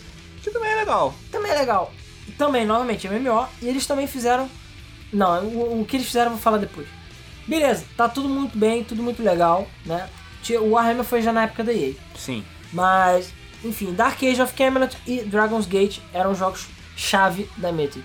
E que fizeram ela chegar onde chegou. Aí chegou e. Yoink. Pois é. 2007. Aliás, perdão, 2006. Ela comprou a Mythic. E transformou, transformou em em EA Mythic. EA Mythic. Adivinha quando que, fe- que fechou o Dragon's Gate? 2007. Exatamente. Pois é. Cara, acredite que eles compraram a empresa e viram. Ah, Text Adventure? Esse joguinho aí. Pô, Esse jogo de nerd? É, que tá não sei quantos anos online, dá dinheiro ainda, apesar de não ser muito, mas dá, mas tipo, é aquela, aquele feijão com arroz lá que os caras ganhavam. E tem uma fanbase do caralho, negócio. Foda-se, fecha essa merda. Tá gastando Pois é, dinheiro. aí comprou a porra da Mid pra fechar o Dragon's Gate. Sem motivo, porque eu li bastante sobre o assunto e vi que não tinha motivo. O jogo tinha uma fanbase ainda grande. Claro, não chegava, obviamente, a outros valores da EA. Não é nenhum World of Warcraft. Não é nenhum WoW, não é nenhum outro sucessão da EA. A EA tinha jogos que tinham muito mais acesso. Mas o que que custa pra deixar aquela merda online? Nada. Não custa fucking nada. E a EA e tava dando lucro. Aí chegou e falou: Não, não, não é compatível com o nosso portfólio. Pau no seu cu. E fechou a porra do. E todo mundo que jogava tomou no cu, é isso aí. Obrigado, EA. Né? Que pariu. Mas enfim, o melhor não foi isso. O melhor é que não satisfeito em basicamente fuder a Mythic, apesar que pelo que eu vi, parece que o Warhammer Online era bom, mas eu vi gente falando que não era tão bom assim, que durou de 2008 a 2013. Eles fizeram dois joguinhos de ouro, hein? Ouro. É. Primeiro deles, Ultima Forever. Ultima Forever Quest of Avatar, que era o remake, remaster de MMO de Ultima 4. Pois é, aí ele lembrou que ela tem a, a porra da Ultima embaixo da asa dela, né? Infelizmente ela lembrou. E, não, a ideia era boa, né, cara? Eles queriam basicamente refazer o Ultima 4, que é considerado um dos melhores da série, e é um jogo revolucionário por si só, dessa história para outro dia. Mas é, eles queriam reviver, não só enaltecendo o Ultima, porque eles querem Ultima Forever, como basicamente convertendo o jogo para um MMO. Então, assim, no papel, a ideia era muito boa. E ele ia ser free to play. No papel, a ideia era muito legal. Na execução, a ideia foi meio merda. Então, o jogo tinha vários problemas, foi lançado cagado, a paywall era muito pesada da EA, e no final das contas, o jogo definhou, porque ele não trazia nada de novo. E agora a chave de merda. Pra fechar com chave de merda. Lembra então que estavam falando de Dungeon Keeper? Mesmo ano, hein, que No saiu. mesmo ano que saiu essa porra. Foram eles os responsáveis pela versão de celular, a versão mobile, né? De Dungeon Keeper. Que é uma ofensa Exatamente. sem tamanho ao Dungeon Keeper original do Peter Molyneux. É, exatamente. Essa história aí, cara, foi muito. A gente chegou a comentar na época, muitas pessoas falaram na época, foi 2014. Cara, o jogo era. É, tinha microtransação pra tudo quanto é lado. O jogo era ridículo, mesmo você pagando, você tinha que esperar. Era Você o, tinha que esperar recarregar. era o câncer caralho. do câncer do câncer dos jogos mobile. Tudo que tinha de errado em É. mercado mobile. E nada Ali. de Dungeon Keep estava nele. Tipo, de Dungeon Keep mesmo não tinha muita coisa, era só uma sombra. E, cara, só fizeram merda, basicamente. E, consequentemente, mataram Ultima, mataram Dungeon Dungeon, Keep Keep e mataram a a Mythic. EA Mythic também. Porque ela durou só de 2006 a 2014. Motivo do, do fechamento, jogos merdões. Não é nem porque a gente encheu o cu do jogo de microtransação, né? Se tivesse lançado Dungeon Keeper de verdade pra mobile, a história teria sido bem diferente. E pra fechar as empresas menores, e a gente falar rapidamente do futuro da EA, é, a gente tem aqui a Phemonic, Phenomic Game Development, que se tornou EA Phenomic. É uma empresa que eu não conhecia de nome, mas eu conhecia dos jogos. Que foi, é uma empresa alemã, que ela foi responsável pela série Spell Force, que eu sei que tem muita gente que é fã desse jogo. É uma série de RPG interessante, bem legal. E eles fizeram um jogo que eu já sugeri esse canal aqui uma vez, sugiro de novo, canal Green, chamado Ross. Aliás, o nome do canal é Crusade Farms, mas o nome da série é Ross Game Dungeon, que é Battleforge. É um jogo bem obscuro, que é basicamente um RTS, que mistura RTS com jogo de carta, que era Always Online, e o jogo foi morto pela EA. E o jogo parece ser muito foda. Parecia. E ninguém mais vai poder jogar esse jogo nunca mais. Não? E nesse canal, como eu falei, ele fez um vídeo, sei lá, de 40 minutos sobre o jogo e é bem legal. E ele fica bastante tempo falando mal da EA e por que EA matou os jogos. E pois é, é um jogo que você vê que ele tem muita dedicação, um jogo que é muito interessante, que foi morto pela EA por falta de interesse do público, basicamente. E, sei lá, porque tava gastando muito dinheiro e mataram no jogo. Eles também foram responsáveis por Lord of Ultima, que é uma bosta que é um, um joguinho metido lá, jogo mobile também. E Command Conquer Tiberian Alliance, que também é um Também é ruim. Então assim, eu tô vendo que o problema é que depois de Battleforge os caras meio que desencantaram da empresa, isso aí. E é claro, depois dessas merdas que eles fizeram com Lord of Ultima, que sim, é baseado na série Ultima, e Command Conquer Tiberian Alliance, aí fechou a empresa. Ela foi comprada em 2006, morreu em 2013. Isso aí. Vamos agora para a parte final do podcast, que é The Future. É, o que, que vai acontecer, né?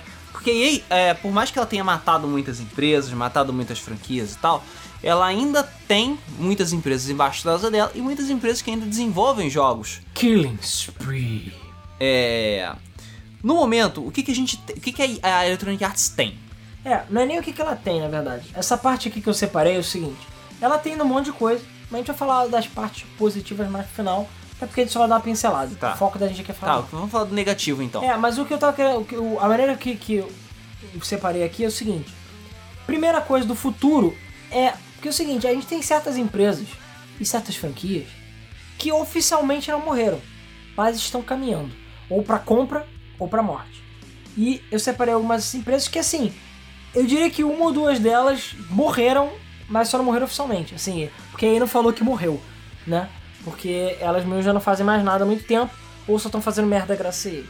Mas antes de mais nada, é, a gente, ah, não, se bem que a gente pode falar em conjunto aqui, não tem problema. Sim. Então, novos cadáveres da EA. Primeira delas, Criterion Games. Pra quem não lembra, Criterion Games foi a responsável pela série Burnout, que é foda, tirando um É. jogo ou outro, né? A Criterion, na verdade, ela foi responsável pela Renderware, que é a engine que foi usada em GTA 3, a engine que é usada em Burnout e vários outros jogos fodinhas. E é claro, ela ficou conhecida no mundo dos games mesmo. Por com Burnout. Foi E- comprada pela EA em algum momento. É, ela foi comprada pela EA. Foi. É verdade, eu esqueci de botar aqui. Porque Bem. a gente não botou ainda. Eu não botei data de morte. E Burnout meio que já está morto, porque o último Burnout foi lançado, é o Paradise, foi lançado em 2011. E Não, me- 2008. O Crash é que Ah, foi em 2011. é verdade, É porque a gente razão. não conta É Crash. porque a gente não conta o Crash, né? É, e o Paradise hoje em dia você pode achar a troco de banana. Um jogo do caralho, apesar de não ter uma Crash Mode. Mas é aquela coisa, logo depois do Burnout 2, a empresa chamou a atenção porque ela era uma empresa bem pequena, né? Notava-se. E aí a EA comprou. E assim, eu posso dizer que, a, pelo menos inicialmente, a Criterion teve alguns momentos de glória. Burnout 3, na minha opinião, é o melhor Burnout. Sim. E os Burnout Revenge, é, o Paradise também é muito Dominator. bom. Dominator. Cara, são Burnouts muito bons. De qualquer jeito é Burnout. Então a Criterion Games, ela. Ela, enfim, foi muito foda. Ela, pelo menos assim, ela aproveitou bem esse início da vida dela na EA. Só que por algum motivo que até hoje ninguém sabe, o Burnout parou de verdade mesmo, oficial no Paradise. O Burnout Crash a gente ignora, porque foi, aquilo foi ridículo, É. que é em 2011. Que pra mim aquilo ali, aquele ali foi o prego no caixão da, da Criterion. É, agora a Criterion é só, é só uma casquinha do que ela era antigamente. Uma boa parte, ou a maior parte dos funcionários que trabalhavam em Burnout e tal, já saíram da Criterion Games. E ela atualmente está responsável por Need for Speed. É, ela. eu esqueci o nome da empresa que os caras fundaram, mas o Dangerous Golf foi o primeiro jogo que esses fundadores do. né, Eu esqueci o nome da empresa. Ah, é. Eu não lembro agora. Tá na ponta da língua o nome, esqueci. não é o pessoal que tá fazendo Next Car Game, não, né? Não. É isso Não confundo. Tá, ok. Não, Dangerous Golf foi feito. É o primeiro jogo da galera que abriu o estúdio depois de ter saído De da sair Criterion. da Criterion. Então aquela coisa, o Criterion hoje em dia só fez o Burnout, ou perdão, o Need for Speed, que foi feito o Need for Speed até, se eu não me engano, foi o Wanted, eu acho, não tenho certeza. Mas os Need for Speed mais recentes, que por acaso são muito bons, mas eu não acho que são tão bons assim quanto os anteriores, eram feitos para Criterion. E é claro, só Need for Speed, foda-se o resto. E agora a, a Criterion meio que foi morta, né? Ela não foi morta oficialmente, mas vai lembrar, eles estão fazendo aquele GoPro The Game, Ele tá na mesma morto? situação da. Ele tá na mesma situação da Rare. Não é a mesma pessoa que Cara, tá lá. mas a que Rare tá ainda usa o nome da Rare, a Criterion. Nada mais está saindo o nome da Criterion. Não. O GoPro The Game, que ia ser o jogo da Criterion, foi cancelado por algum motivo que a gente ainda não sabe. Provavelmente que era uma bosta. É, a Criterion não está mais fazendo Need for Speed, que está fazendo a Ghost Games. Que tudo bem, tem alguns funcionários da Criterion que estão na Ghost Game, mas não é mais a Criterion, por sua vez.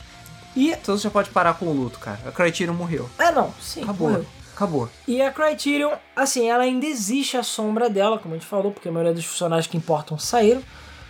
Porque acredite se quiser, eles usaram a Criterion pra trabalhar em Hardline, é, em, em Battlefield Hardline. Só lembrando que a Criterion fez Black, e Black Sim. é foda. Black veio, veio antes ou depois de EA? Acho que veio depois de EA. Ah, Eu Black veio depois. foi Veio depois. Veio depois. Mas eu acho que eles os já estão fazendo... Burnout, os, tem, tem Burnout 2 ou 3 já é da época da EA. É, Black então veio Black depois. é verdade. Black é, pois é. E Black é um FPS do absoluto caralho. Então assim, eu Black não é acho muito bom. estranho eles usarem a Criterion pra trabalhar em FPS. Só acho estranho eles terem usado no Hardline, que é uma merda. Battlefield Hardline, Hardline é uma bosta. E desde então ela tá dormente, até que eles lembraram que ela existe. E a Criterion atualmente está trabalhando no Battlefront 2. É, o Battlefront, seja lá qual for o próximo nome. E eu acho que tem jogo do Star Wars também que ela tá trabalhando, além disso. Então aquela coisa, Burnout, aliás, Criterion Game meio que morreu, né? Ela tá lá, mas ela só tá lá pra dizer que tá. Porque o, o que ela mesmo fazia de carro-chefe não faz Então mais. já morreu. Só uma sombra do que era. Morreu. Cala a boca, precisa já mais. morreu, quem manda que sou eu. Exatamente. É, vamos falar da Visceral Games agora. É, então, a Visceral Games é outra. Alguém lembra do último jogo que a Visceral Games fez? Tipo, caraca, realmente a Visceral Games era a empresa da EA há uns anos atrás e hoje em dia É, na época PS2, PS3 ela fez muita coisa. Ela fez Dantes Inferno, que, porra, é. Por mais que ele seja sem cérebro e relativamente ah, Dantes ofensivo, Inferno é bom, porra. é um excelente hack and slash. Relativamente ofensivo. Bota o, co o quote na capa do jogo lá. Relativamente Relativamente ofensivo, Game FM. Ele fez 007 from Russia with Love. Quem Ele sabe fez... que o, o Rodrigo bate a punheta pelo jogo. Yes! É, Sim. então, Pô, yes. esse jogo é muito bom. É 07 Everything or Nothing. Que é... é. Porra, é o caralho, é bom pra caralho. Vai tomar seu cu, Luiz. Curve-se pra falar. O que eu aceito falar "Ih, é o Road Rash Jailbreak. Mas eu gostei de Road Rash Jailbreak. É porque depois que a gente jogou aquele tipo 3DO, Saturno, tá? Aquele Road Rash. Ah, cara, entendeu? eu joguei Road Rash 3D, gostei. Apesar de ser difícil pra caralho. Eu gostei de Jailbreak, apesar de ser idiota. Mas era legal. É visceral. Eles fizeram NASCAR Rumble, É legal. que é Nossa, Rumble foda. é legal. NASCAR Rumble é muito foda. A gema escondida aí. Eu nem sabia que tinha sido eles que tinham feito, sabia? Mas enfim, é foda pra caralho. Eles fizeram mais simples. É, eles fizeram incrível mais Sims. A gente esquece. É, Toda empresa tem que fazer um jogo merda algum momento. Sims é ruim, cara. Do mesmo jeito que eles fazem nossos vídeos merda, nossos podcasts merda, todo mundo fez alguma coisa merda alguma hora. Mas, o que eu diria que é de destaque é The Godfather, que é o, Poderoso Chefão, que na minha opinião é um dos melhores jogos licenciados da história. Cara, é o Poderoso bom, Chefão é muito fucking bom. Pode jogar. Principalmente aqueles que quiserem a versão de Wii. Porque você soca as pessoas. É, quanto Cara, os movimentos funcionam. Eu peguei 100% no jogo, eu não tô zoando. É difícil eu pegar 100% num jogo que não seja GTA assim, mundo aberto. E é um jogo ainda licenciado. Mas eu veio com o meu Wii o jogo, porque eu comprei usado. Falei, É porra. Black Hand Edition, né? É, Black Hand Edition, porque você soca as pessoas, e tudo mais. é porque tem controle com as mãos. E cara, você chega e fala, cara, um jogo licenciado de Poderoso Chefão que veio 10 mil anos depois do jogo, falei, eca. Cara, eca nada. O jogo tem uma história do caralho que se mescla com a história do filme. O person os personagens são muito bons, tem personagens originais. Chamaram a porra do Marlon Brando, se eu não me engano, pra dublar. O Marlon Brando não, porque Não. ele estava morto na época. Ele tava morto na época. Mas o Alpatino com certeza É. chamaram. O Marlon Brando já tava morto nessa época? Não sei. Acho que não, cara. Acho que não. Não lembro agora. Pera, não, peraí. Não, eu acho, cara, eu lembro que eu lembrava de ter gente foda. E eu só acho que o Marlon Brando sim, o. Alpatino, o Robert De Niro, se for do Sim, passado do Don Corleone. Eles chamaram pessoas fodas. Mas enfim, o jogo ele tem lá Hell's Kitchen, muito antes de ser legal, né? Muito antes do Gordon, do Ramses lá ficar enchendo o saco. Ah, porra. E, cara, pra mim a melhor coisa é você pegar os carinhas, ah, os, os, os- Cara, o, o Marlon Brando morreu em 2004. Já tem um bom tempo. Não, foi antes do Will, é, foi antes do Will.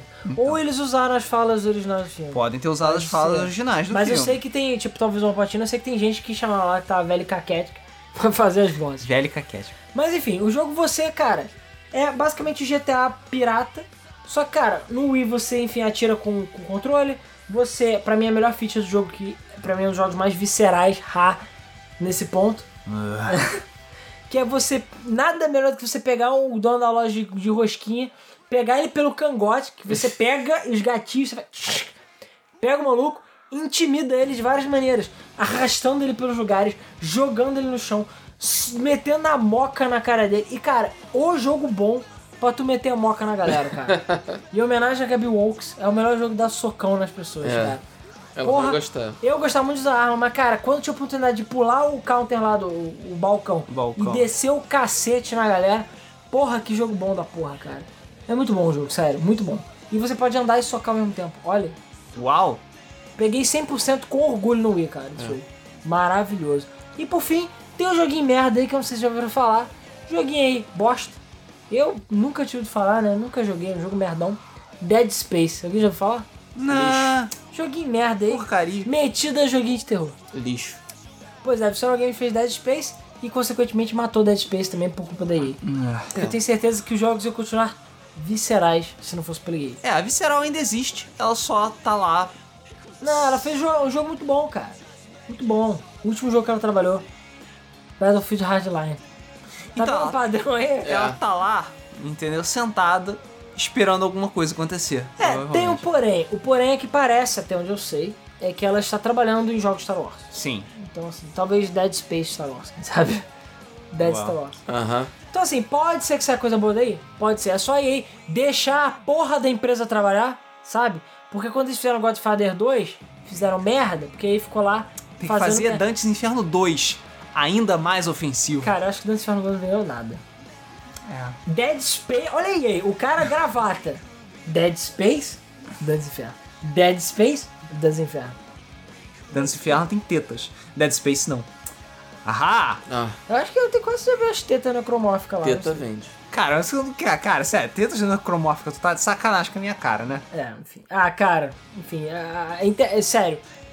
Não, Eu não, não procurei. vamos chegar lá. Não Mas vamos chegar lá. Não, cala a boca. Lá cala a no site. Não, não. Hulton for lá, o regra 34, botar Dead Space, com certeza tem.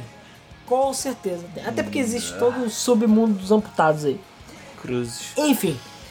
Outra empresinha. Empresinha. Essa aí foi devidamente prejudicada. Ela não é da EA, mas eu incluí porque a EA já fez isso de dar um, uma rasteirinha básica nas empresas e fazer com que elas se fodam para depois comprar elas. Que aí já foi mestre em fazer isso. E a Respawn Entertainment tá indo por esse caminho. Então, a Respawn Entertainment é, pra quem não associou ainda, não deu nome aos burros, é aquela responsável por Titanfall e Titanfall 2, vulgo o jogo mais injustiçado de Da 2016. história. E Não, da, da história, história. recente, eu acho. Da história. É, porque Cara, tem, tem outros também, né? É, porque convenhamos, a Respawn caiu no conto do demônio, assinou o contratinho lá com o. Shin Shin 1 lá. aceitou o Shirichiron do diabo lá da EA e foi publicar Titanfall pela EA com exclusividade pra com exclusividade pra Sony deu muito certo é. enfim aí Titanfall 2 saiu melhor com amor porque Titanfall 2 tem single player foi feito com amor é do caralho o que, que a EA me faz? Lança entre Call of Duty Infinite Warfare e Battlefield Battlefield 1 Não, Esse é o Battlefield mais esperado em anos Não ah, não. os públicos são diferentes. Pau no seu cu. E detalhe, a Respawn ainda por cima tinha anunciado que todos os DLC do jogo iam ser de graça. Sim. E são, não tem Season Pass. Ou seja, logo a porra do jogo que é feito com amor, com carinho, bem feito, que não feito pra ele, que ele faz, caga em cima. E existem teorias na internet dizendo, e até mesmo a Respawn, que tem um desgosto muito grande pela EA atualmente, apesar de estar trabalhando com ela ainda. É, porque o contrato estava assinado, cara. O Shinichi Yeah. do Diabo estava assinado. Mas ela basicamente matou o Titanfall e atrapalhou muito a Respawn a crescer e se tornar uma coisa grande por si só, por causa disso. E existe uma teoria na internet forte de que a EA fez de propósito. Que a EA é retardada o suficiente e doente o suficiente a ponto de fazer isso. Ela lucrou ainda com o jogo, então pra lá tá bem. E a Respawn é uma empresa pequena, a porrada é muito maior pra ela do que pra EA Claro. que só publicou o jogo. Então a EA tá fazendo isso de propósito, porque ela sabe que a, a Respawn é uma empresa de talento e vai comprar uma Vai empresa de banana. ela. Exatamente. E bom, atualmente a Respawn está trabalhando em Star Wars também. Que é meio que a EA só tá fazendo. A EA pode dar o nome dela pra EA Games Star Wars Everything. Enfim. E, cara, eu boto assim, eu botaria na lista de fortes candidatos a possíveis empresas a serem compradas barra mortas por aí futuramente. Ainda mais se o jogo do Star Wars for lançado de qualquer jeito, for uma bosta. A gente não sabe, né? Porque, cara, a gente sabe que aí vai correr pra lançar tudo antes do episódio 8, né? A gente sabe. E isso é problema. Isso é problema sério. E por fim, a gente tem A BioWare. a BioWare. Que já tem gente considerando ela hip BioWare. E, cara, eu não Ah, sei. Vai demorar pra chegar hip BioWare, porque a BioWare tem um histórico muito grande com a Electronic Arts, sabe? E tem outras empresas que a EA matou que tem história grande também, cara. Tá, mas... Cara, o problema- é, a EA vai ver o seguinte, e esse é o problema de Mass Effect Andromeda. Por exemplo, peraí, o jogo custou 10 conto, custou 12 conto, ficou 5 anos, 40, sei lá quantos milhões custou o jogo, não vale a pena fazer essa merda. Eles são assim, eles não querem saber do legado, não querem saber se a empresa é foda, se ela fez Sonic Chronicles, que todo mundo sabe que é a gema escondida da BioWare. Aham. Ah, Não, tô zoando. claro. Mas, é, cara, porque, enfim, BioWare não dispensa comentários, né? Criou Mass Effect, Dragon Age, KOTOR, Neverwinter Nights, Baldur's Gate. Jade Empire é bom, vai tomar seu cu. É porque você não jogou Xbox original. Só, só Ah, criou Bando de viúva. eu, pirocas veiudas. Só piroca veiuda. Entendeu? Caralhudas e cabeçudas. Caralhudas e cabeçudos. Ih. Sonic Chronicles tá lá, mas é porque a SEGA deve ter feito merda. É o japonês. É, eles também fizeram dois jogos que eu não conhecia. Assim, um eu conhecia, mas um eu não sabia que tinha sido eles que fizeram. Shattered Steel, que é um jogo de mecha, que foi um dos primeiros jogos da BioWare. Também não eles conheço. conhecia. E eles fizeram MDK2. Sim, eles fizeram MDK2. Eu não sabia, cara. Por isso que MDK2 é tão diferente de MK, Mas MDK2 é MDK1. foda ainda assim. MDK2 é bom. Eu não considero ele tão bom quanto o primeiro. Mas sim, ele é bom. Cara, mas eu não sabia que isso da BioWare tinha feito. Bizarro, né? Nem eu. Mas, cara, com, o problema é que é o seguinte: qual o motivo da nossa preocupação? Pelo fato da BioWare ter lançado Mass Effect Andromeda do jeito que saiu, como eu disse, a EA vai somar um mais um igual a peixe e vai ver, ops, não vale a pena, vamos fechar essa merda. E a gente sabe que os fundadores da BioWare e a galera que importa já ralou o peito há muito tempo. Tanto que é por isso que Mass é, um Effect fazer Andromeda. cerveja, o outro foi É, por isso que Mass. Effect 3 e Andromeda saíram cagados. Porque já não é mais a mesma coisa, né? O que que a BioWare tá fazendo atualmente? Adivinha? Vou dar uma, uma dica.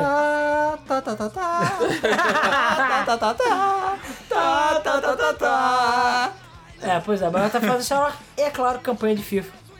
Porque, sei lá. Sim. Porque vai ter campanha de FIFA. Cara, agora vai ter campanha de FIFA todo ano, cara. ano. A BioWare tá fudida. é, todos os aspectos.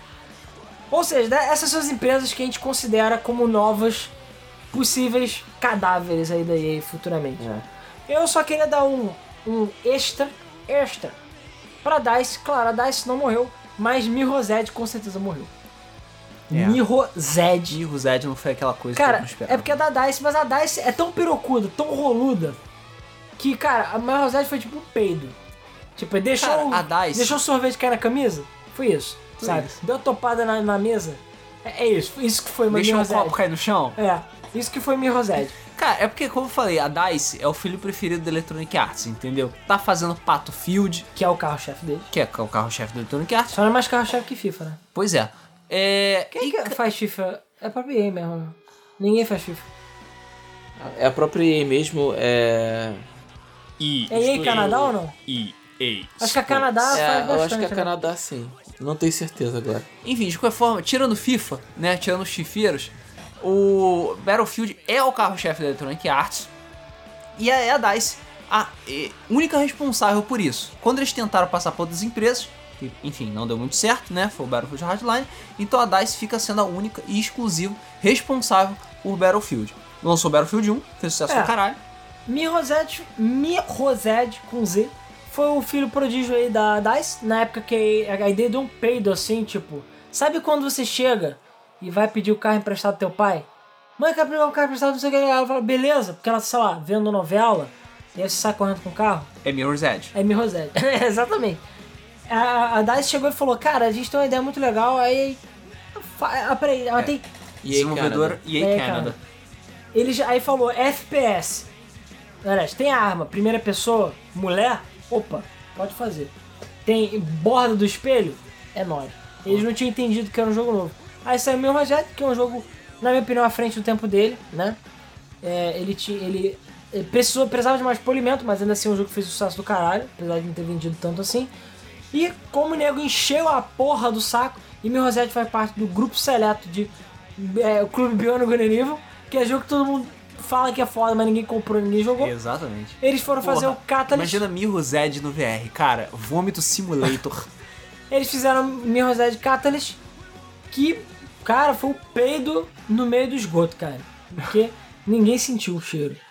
O Mirror's Edge saiu, Ele não é ruim. não é ruim, mas também não é bom, também não é o que esperava. E, novamente, moral da história foi exatamente aquilo que a gente falou. Ninguém comprou porque é Mirror's Edge.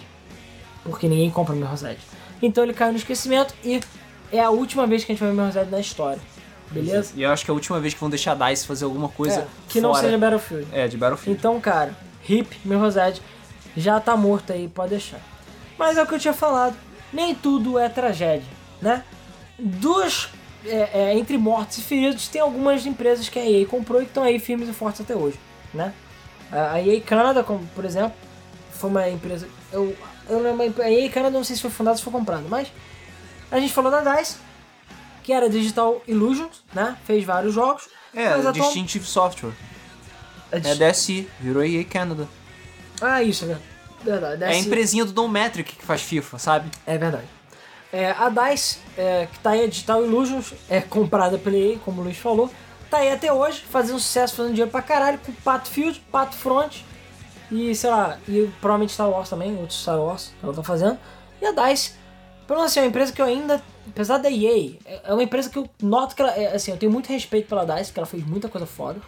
Ela fez jogos impressionantes nos tempos antigos dela, antes de ser comprada pela EA. A EA é aquela merda, aquele porra do peso morto. É o aquele irmão siamês que fica dando problema, sabe? É aquilo. É a porra do câncer que fica arrastando a porra da DICE pra trás. Mas, pelo menos a ainda tá fazendo alguma coisa boa. E convenhamos, a Frostbite é, provoca ereções na galera, cara. Frostbite é foda. A gente também tem a Tiburon Entertainment, que, acredite se quiser, ainda existe. Ela é responsável por NFL, por NASCAR Thunder e outras séries menores de esportes da EA. E é claro, NBA Live. O problema, tá apanhando forte do 2K, né? candidata à morte também no futuro. Inclusive eu tinha que ter botado no de cima. É porque Tiburon ainda existe, ainda tá fazendo NBA Live e alguns outros jogos. É, tipo, ela ajuda com Madden e tal. Mas pelo menos na parte de NBA Live a gente já viu que o negócio tá rateando, né? A PopCap, que foi uma compra que inacreditavelmente ainda está se mantendo bem. Eu achei que a PopCap ia ser morta e enterrada, felizmente ainda não foi. Pelo contrário, a PopCap fez Plant vs Zombies Garden Warfare, que eu ainda acho que não foi um sucesso muito grande, mas tá lá. Eles lançaram o Zuma's Revenge pra um monte de plataforma e Peggle também. Pego! Peggle é foda, vai tomar no cu. Aham. Peggle é foda. Jogo define. Peggle e Zuma's Revenge, jogos Game of the Year do Zibo, beleza? Jogaço do Zibo. Jogo, cara, aqueles que quiserem, joguei muito Peggle e Zuma's Revenge no Zibo. Porque você não tinha mais o que jogar? Porque eram bons portes. Porque Peggle é foda. Entendeu? Pego. Mas a é PopCap foda. tá aí e a princípio firme e forte. Não sei se por causa do Plants vs Zombies Garden Warfare 2 não Cara, ter é- sido aquele pãozinho quente que eles esperavam. É, o primeiro Garden Warfare fez bastante sucesso. É, não fez tanto assim não, cara. Fez relativo sucesso. O segundo foi um fiasco, porque é, eles esperavam vender muito. vendeu. Cara, foi mal. Não dá pra vender tanto FPS. É a mesma coisa que eles lançarem FIFA, Que é aquela Fifinha, coisa. Fifão, Fifeno, é, aquela Comebol. coisa, Não dá, o- cara. Tem um limite que você pode ficar explorando uma franquia. É o mesmo gênero, na verdade. É, não só franquia. já- Plants vs Zombies, O de forma Plants vs geral. Zombies 2 é uma bosta. Pelo que a gente viu, né? Um, aí E acabou. aí morreu. É, e aí morreu. O Garden Warfare, a ideia é muito boa, mas, cara, já estamos no mercado saturadíssimo de FPS e third person shooters. É difícil, sabe? O jogo tinha que ser diferencial. Ele tinha que ter, por exemplo, se ele fosse um jogo que fosse apenas single player com modo campanha e tivesse multiplayer, aí sim eu acho que seria um jogo que venderia. Agora, um jogo multiplayer exclusivo, não tem como, cara. É difícil no mercado de estar dentro da própria EA. Mas a PopCap tá aí. Não sei se por causa do God of War vão fechar eles, mas tô esperando meu Peggle 3, beleza? E por fim, de empresas que eu separei aqui que ainda estão vivas, a Firemint, que era a Fire Monkeys, e foi comprada pela EA e ela é responsável por joguinhos mobile. Aquele do Real Racing? É, exatamente. Apesar que ela tá meio quietinha, Real Racing 3 já tá aí até eu nem hoje. sabia que eles tinham mudado de nome. É, eles eram Fire Monkeys. Aí eles se fundiram com outra empresa que a EA comprou e viraram a Firemint. Hum. É, o Real Racing 1 ou 2 era deles antigo e o 3 já é o da EA. ou o 2 já era o da EA, não lembro. Acho que o 3 é o da EA, que por acaso até hoje é um jogo mobile muito bom de corrida. E eles fizeram Need for Speed No Limits e vários Need for Speeds mobile foi, foram eles que fizeram. Eles são os fagzão de corrida da EA Mobile. É. Então aí até hoje, até onde eu sei, os jogos fizeram sucesso, então aí. Tô esperando meu Real Racing 4 decente, beleza? Mas é isso aí. E cara, é isso. Finalmente acabou, foi um podcast gigante. Eu só queria deixar uma curiosidade, que isso também é uma coisa que eu não sabia. Tem que botar no Guru Gamer. Eu vou reviver o Guru Gamer pra botar umas curiosidades. E essa é uma delas. Tem que rever mesmo. Tem que rever. Que eu fiquei chocado. Porque assim, na própria Wikipédia da, da EA tem uma parte dedicada a, a outras aquisições, né? De. Como é que é o nome? De. Ai meu Deus. Outras compras curiosas É, que aí. de ações, né? Ações. Não necessariamente compra de empresa. Acreditem se quiser, eu fiquei chocado. A EA comprou 20% da Ubisoft em 2004. Não, A Ubisoft. é, vocês não ouviram errado. É, aquela Ubisoft. Aquela sabe? Ubisoft, Da tudo bem, Vivenge? dois, 2004? Que tá tomando no cu Ah, agora. 2004 o que que a Ubisoft tinha? Nada. A Ubisoft ainda era colorida, eu acho. Ainda tinha aquele Rainbowzinho. Tinha uns Rayman perdidos e tal, não tinha feito Assassin's Creed. Não me lembro. Não agora. deu aquela crescida, aquela estourada que ela virou a bola, né? E sim, acredite se quiser, a EA comprou 20% da Ubisoft em 2004. Olha Ah, só. eu me lembro dessa história. É porque a Ubisoft não tava bem das pernas é, e a EA comprou pra ajudar. Deu um gásinho. E aí contaminou. É verdade, né, cara? A gente pode puxar esse paralelo que talvez a Ubisoft seja o que é hoje em dia por causa da EA, quem sabe, né? exatamente. Mas a questão é que em 2010, com um gordo lucro, convenhamos, a EA vendeu 15% das ações que ela tinha. Ou seja, a EA ainda tem 5% da Ubisoft. Isso. What? É. Eu não esperava isso. Tá vendo o Ubisoft Fag, que não gosta da EA? Você pagou, comprou Assassin's Creed? Tá dando dinheiro pra EA. Pois é. Porque a EA é, cin- tem 5% da Ubisoft. É mole, cara. Isso é uma coisa que eu não sabia. Né? Então, galera, com essa curiosidade aí, essa mind blown na cabeça de vocês. E agora a Vivende tá lá, ó, pra fechar. Yoink! Tá yoincando a, a, a Ubisoft. Então, salam, que donkey, que nem o Mario falava. É. Seja lá o que ele fala, que eu até hoje não sei. Mas enfim, galera, é isso aí. É, espero que vocês tenham gostado desse, é, desse episódio. Deu muito trabalho fazer essa pauta e fazer toda essa pesquisa. Mas, cara, eu adoro fazer esses podcasts assim, que dá gosto de fazer, sabe? E, cara, a EA, sério, tá de parabéns pra não dizer o contrário. de Tanta É. merda que ela fez. E é isso aí, galera. A EA tá aí até hoje. Tem empresa que faz merda, mas a EA tá a, EA, a EA patenteou a merda. merda by EA, cara. Porque, porra, Estão de parabéns. tão de parabéns, cara. Não é o aniversário dele, mas tão de parabéns. E vamos ver, galera. Aí a gente achou. Eu realmente achei que a EA tinha melhorado com o Mass Effect Andromeda. Até ele sair. E a gente viu que a EA não mudou porra nenhuma. É, cara, a BioWare teve tempo e teve dinheiro pra fazer o jogo. Eu sinceramente não sei o que aconteceu. Eu não sei, realmente, assim, dizem que é porque o jogo realmente foi feito por uma equipe mais inexperiente, que a galera pica mesmo já saiu. Ok. É, mas, cara, mesmo assim, pra 5 anos de desenvolvimento, eu acho que o jogo tem muitas, muitas Tem qualidades. problemas demais. Não, sim, mas ele tem muitas qualidades Sim, também. tem problema demais pra Cara- ter estado 5 anos de desenvolvimento. Sim, tudo bem. Mas eu acho que talvez um polimento de pelo menos mais 6 meses um ano deixava o jogo bom. Não sei se ele ia ser tão bom quanto o Mass Effect 1 Não Mass sei. Effect 2, mas melhor que o Mass Effect 3 com certeza. Cara, é, foi por um- algumas horas o jogo mais mal avaliado da BioWare. Mas ele agora tá junto com o Sonic. Então assim, olha o patamar que você chegou, cara. É. E, convenhamos, falei, no final do ano vai estar de graça no EA Access. Porque ninguém vai comprar essa bosta. E a EA tem que pensar duas vezes se valeu a pena eles terem lançado a merda do jeito que tava. Ou é aquela coisa, o jogo não ia ficar bom nunca, eles estavam vendo que não ia dar, e lançaram de qualquer jeito pra não cobrir o prejuízo. E deram aquela escondida nos features do jogo pro pessoal comprar no grito, os fãs de Mass Effect se fuderem, né? E a galera que esperou se deu bem. Mas é isso, então assim, vamos ver, né, cara? A EA prometeu que na E3 vai ter um novo Need for Speed. A gente já viu que o reboot foi uma bosta. Esperamos que esse novo seja bom. O Battlefield Front 2, que é a única coisa que eu acho possivelmente boa deve sair. Mas a EA vai dar aquela milcada marota, botar DLC até o cu fazer bico. E é capaz de estragar o jogo de alguma forma também. Então não recomendo a compra, novamente. E cara, vamos ver o que, que esses jogos Star Wars aí prometem, né, cara? Ah, Pode ser Só coisa o boa, tempo vai dizer. pode ser coisa ruim. Tem gente Pois falando é. que o 1313 vai sair de novo. Enfim, a gente vê. E é claro, tem aqueles jogos indies também que ela tá 13 publicando. 13 deixa um monte de viúva também. É, apesar de a gente não saber nada sobre o jogo, né? Mas... Não, chegou a sair vídeo do jogo, chegou a sair trailer. É, antes do fechamento da. É, não, sim, mas a gente não sabe tantos detalhes do. Não, não sabe, E mas. se for ver trailer, sei lá, Mass Effect Andromeda é legal. Entendeu? E a animação do jogo é ruim. E cara, é aquela coisa, como a EA, a EA tem dinheiro, né? E depois desse podcast, somente ela vai dar dinheiro pra gente. É, a gente agradece muito a galera do Patreon, do Patreon da Game FM, que está ouvindo. A gente, claro, primeiro pede desculpas porque o episódio atrasou, né? Porque, enfim, aconteceram alguns problemas aqui é, e o episódio teve que atrasar um dia. Mas a galera do Patreon está ouvindo já na terça-feira de madrugada, assim que o episódio terminar de ser editado. Então a galera ouve aí antes de todo mundo o episódio da Bug Mode. E é só um dólar ou três reais se você usar o PagSeguro. Trump, três golpinhos. É, três, ou seja, o, o PagSeguro tá abaixo do dólar ainda, ó. olha que maravilha. Porra. Pra você, enfim, ouvir o Debug Mode antes, todo mundo, e acessar os nossos vídeos e conteúdo exclusivo também. A gente tem vídeo do make-off do mês do Flipper, tem vídeo de make-off do jogos de Mega Drive e outras coisas exclusivas também, sorteios. Sorteamos Roller Coaster Tycoon. Então por apenas 3 reais por mês ou um dólarzinho por mês, você pode colaborar com a gente e receber todos esses perks.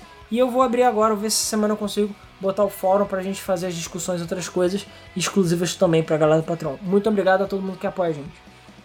E é claro, é, eu tenho que pedir desculpas também, porque semana passada, essa semana tá complicada em relação aos gameplays. Tá foda. Essa semana deve sair, a princípio, o Pokémon certinho na sexta. E sábado. ah, sábado, eu não sei na verdade o que vai sair. A gente vai ver. É, sábado a gente vai ver.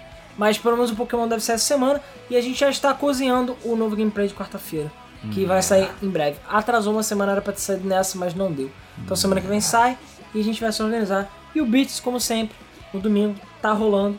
E vai sair esse, esse fim de semana também, episódio bem especial. E a galera do Patreon vai receber antes de todo mundo também, beleza? Acho que é isso, né? A gente agradece muito a todo mundo. Tem o Dual Boot, o podcast de tecnologia do Tecno Etc, que vai ser um episódio novo amanhã. Aliás, hoje. Na verdade, vai ser no mesmo Né? dia, os dois episódios. Então são dois podcasts juntos. E a galera do Patreon recebe antes também. Tipo Electronic Arts, sabe? Tipo, dois pelo preço de um. É, vai, é, então um novo episódio do All Boot vai sair junto, junto ou um pouco antes, um pouco depois do, do Debug Mode.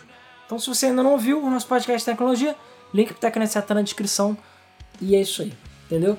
E a gente, é, enfim, grava com muito carinho e tudo mais. E é a mesma zoeira aqui do Debug Mode, acho que até mais na verdade. Mais zoeira. Mas enfim. Então vamos passar para os comentários do nosso último podcast que foi sobre. Vai lá.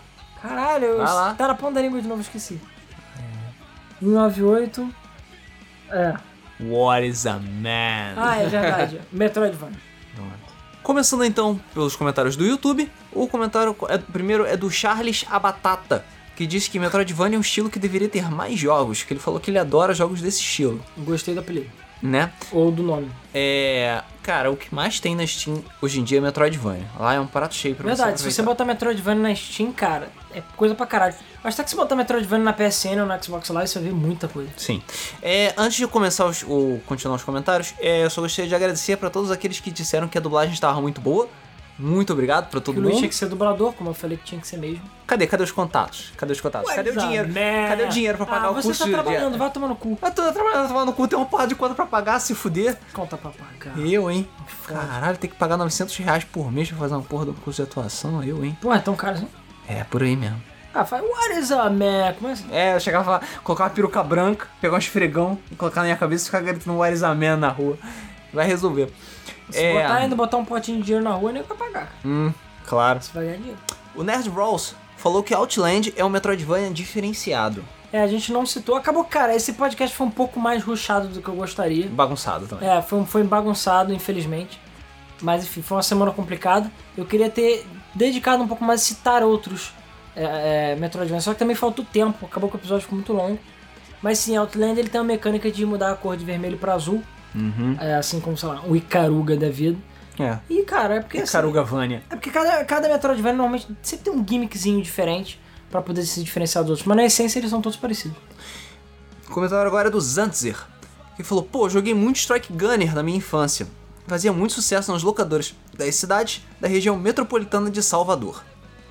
Strike Gunner é foda, apesar de que, cara, ele é. Tipo, se algum dia a gente fizer o, o podcast Shoot 'em Ups para iniciantes, esse vai ser o primeiro, cara. Porque Jogo de Ô, navio. porra de jogo fácil. É. É. muito fácil, cara. Eu achava que todos os temas eram fáceis, eu vou ver. É, não. Não. Mas esse jogo é muito ruim. Comentário agora do Raf Ômega 1.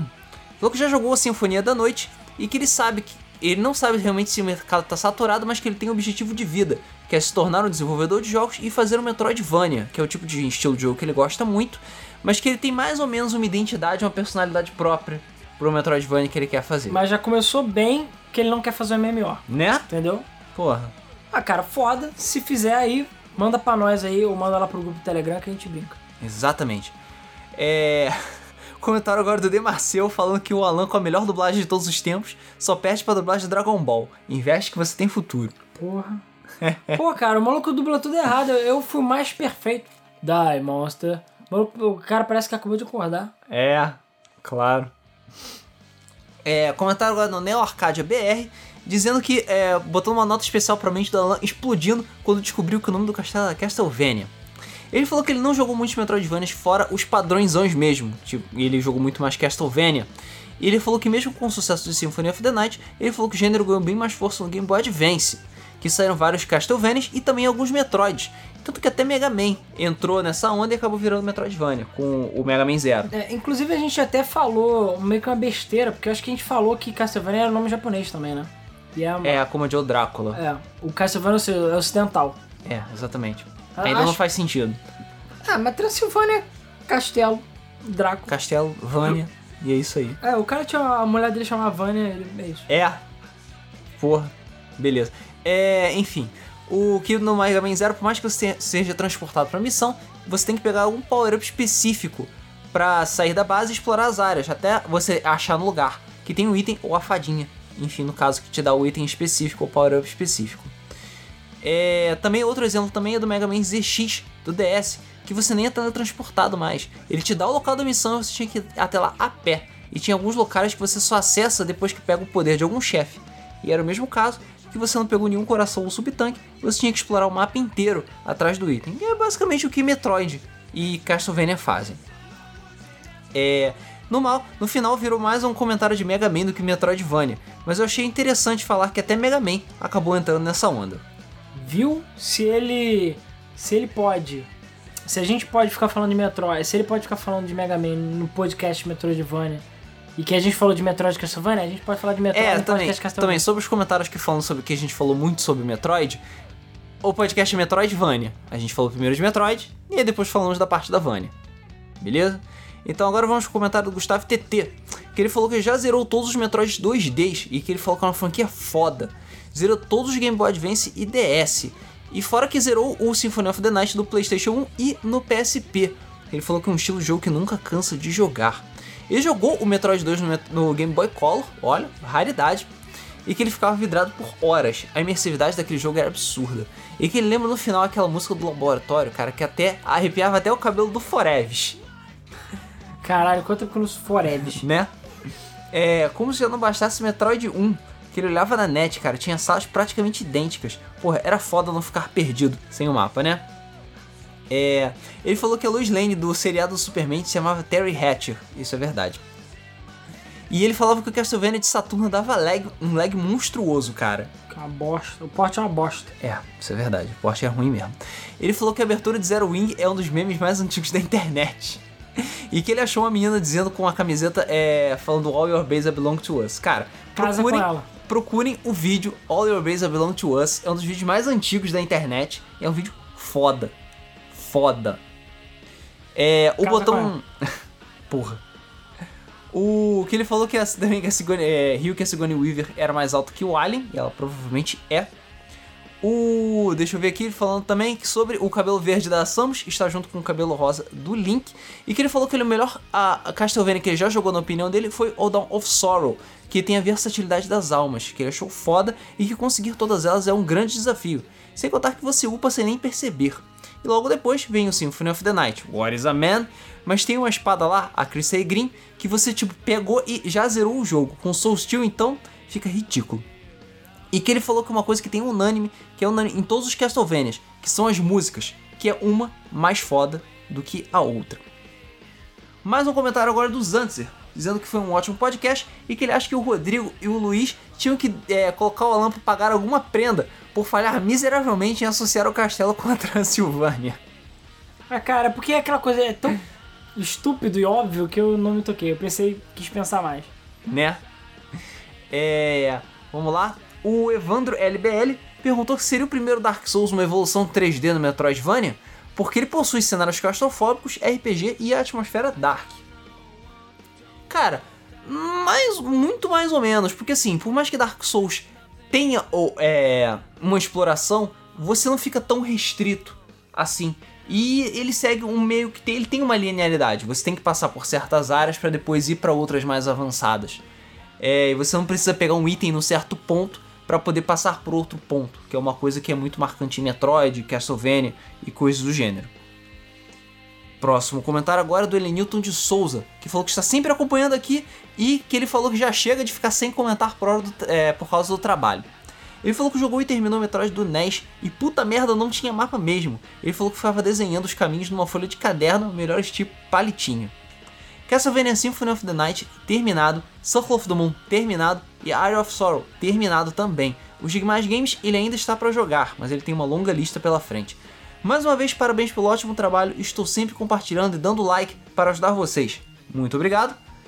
Sugestão para temas recentes baseado no que ouvi nos podcasts. Duke Nukem Forever é considerado o pior jogo eh, de Duke Nukem e Batman Forever o pior jogo de Batman. Katamari Forever é o pior jogo de Katamari. Daí concluímos que a palavra Forever não é muito boa para games. Lembrando que o Ultima Forever também é um jogo bem merda. Que palavras amaldiçoadas costumam surgir e fuder com as franquias? Existem palavras assim no mundo dos jogos? No mais, continue o ótimo trabalho de sempre. Vocês são os três grandes amigos que eu nunca conheci. Não deixa de ser interessante o tema. É... Próximo comentário agora é do Coco Coco Momo. Pra mim, a melhor música de Symphony of the Night é a Bloody Tears. Não sei se tem na versão americana do PlayStation, mas é a melhor música. Cara, Bloody Tears é a música, uma das músicas fodas de Castlevania, sempre tá presente e é sempre foda, independente da situação.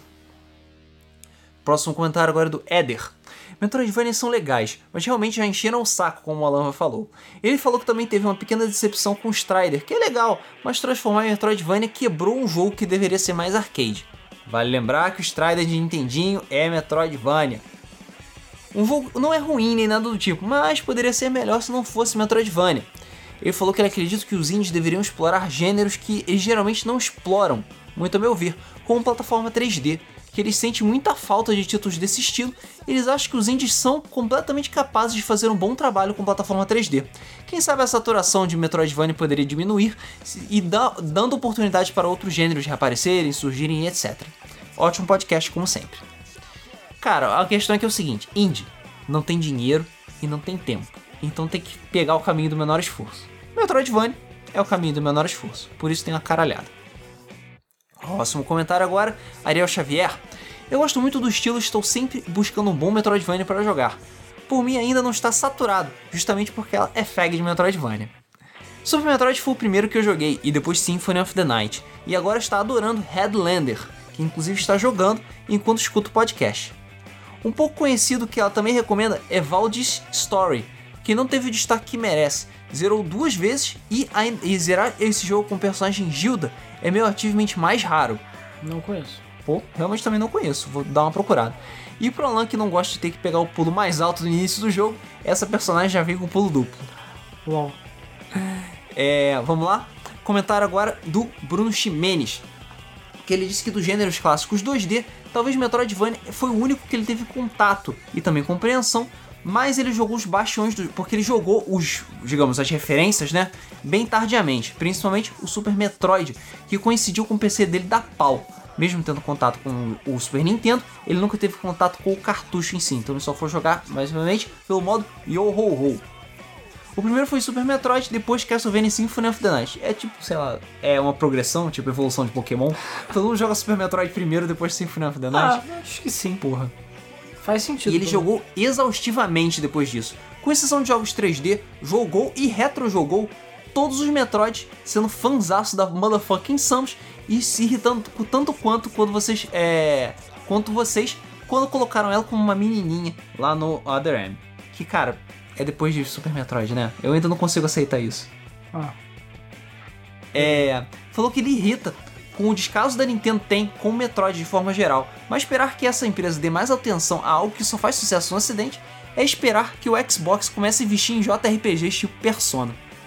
Castlevania é muito o, bom. O Phil Spencer tá tentando. Ah, cara. o Japão é que não quer. O Japão não quer. Castlevania é muito bom, e talvez Symphony of the Night sejam jogos que ele mais jogou e rejogou, apesar de ficar longe de 200 e poucos por cento que dizem ter de jogabilidade. É, porque você pode ficar quebrando o jogo conseguindo umas porcentagens secretas lá. Mas isso até Donkey Kong é assim.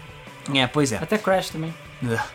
Estendi a experiência com o dos Advance e do DS, apesar de Order of Ecclesia remeter um pouco mais do clássico. Quanto aos indies Metroidvanias, ele falou que já jogou vários e que ele está esperando a boa experiência do Symphony of the Night ou de algum do DS. Que ele, é, ele falou que se frustrou muito nesse fim e que está contando nos dedos os que ele concluiu desses indies Metroidvanias. É porque tem muitos deles e muitos deles não têm uma personalidade e nem tem uma jogabilidade tão foda assim. Ele falou que não sabe se são os cenários, ou porque é desbalanceado, falta carisma, mas tem alguma coisa naqueles jogos que não consegue prender o jogador tanto quanto os Castlevanias ou o Metroid, sabe? E que ta- talvez faça até que os mais fracos dessas franquias sejam melhores até do que os indies. Falou que ele valeu o episódio e que falta menos de duas semanas para o episódio 200. Nos surpreendam. E Xi. É, vamos lá então. Comentando agora o comentário do Bre Falache, que falou que foi uma das melhores aberturas de podcast. E falou que ele morreu de rir no trabalho. Só faltou o Rodrigo fazendo barulho do vidro quebrando. E falou que eu deveria virar dublador. Assim que conseguir dinheiro pro curso de atuação, me resolvo. Ótimo podcast, parabéns. Vamos lá então, é, continuando agora, o Ovelha de Gelo, que comentou que curtiu a minha dublagem e que sabe que seria melhor? Episódio 200 de Debug Mode, Biologia dos Games. Não sei, ainda estamos avaliando. Vamos lá então, Animal Crossing é casual, hein? Avatar e Anime. É, Avatar Anime eu acho que é o mais, É o mais cotado, com mais certeza. cotado. Vamos lá então, Guilherme, é, Guilhermera123. Finalmente podcast sobre Metroidvanias. Super Metroid é o melhor do gênero. Gosto demais do Symphony of the Night, mas Super Metroid é foda. O Shinigami Soul falou que foram japoneses que decidiram o nome Castlevania, porque o nome japonês da série é Akomajou Drácula, que deve significar o demônio Drácula, ou algo do tipo. É, na verdade, é Castelo do Demônio Drácula, que nem o, o Vadashi comentou, mas é por aí mesmo. Comentário agora do Arthur4272. É, que falou que fa- faltou o Alan ter colocado o barulhinho da taça quebrando depois do What is a Man. Eu pensei em botar, mas eu não sabia se ia ficar bom. Pois é. É, Antes de falar sobre Symphony of the Night, quero falar que em novembro o Super Mario Galaxy vai fazer 10 anos de lançamento. Será que rola um podcast? Até lá, cara. Porra, sé- sério que o Super Mario Galaxy já tem 10 anos? Caralho, cara. Caralho. Tamo velho, mano. Tamo velho, cara. Puta que pariu. Ele falou que Symphony of the Night é espetacular. E que ele falou que ele jogou antes de jogar Metroid. E realmente depois deu pra ver as semelhanças desse Castlevania pros Metroids anteriores. Mas ele falou que todos eles são fodas. Agora, pra Metroidvania Indie, só jogou Cave Story, que ele gostou muito, mas os outros não chamaram tanta atenção. Falou que enfim, ótimo podcast. E que um podcast só sobre Metroid cairia muito bem. Parabéns pelo canal, vocês são fodas. E ele lembrou que no pódio do Donkey Kong 2, o outro herói que fica lá perdido que você esqueceu é o Yoshi. Vamos lá então. O Netinho de Paula fez uma pequena, um pequeno, uma pequena complementação daquele caso do maluco que morreu com a privada na cabeça. Que ele falou que não explicou. história ainda continua, porra. Sim. Ele falou que o torcedor do Náutico foi torcer contra o Santa Cruz e que o torcedor do Santa Cruz jogou vaso, vaso no cara do Náutico. Detalhe, era Santa Cruz contra Paraná. Foda-se.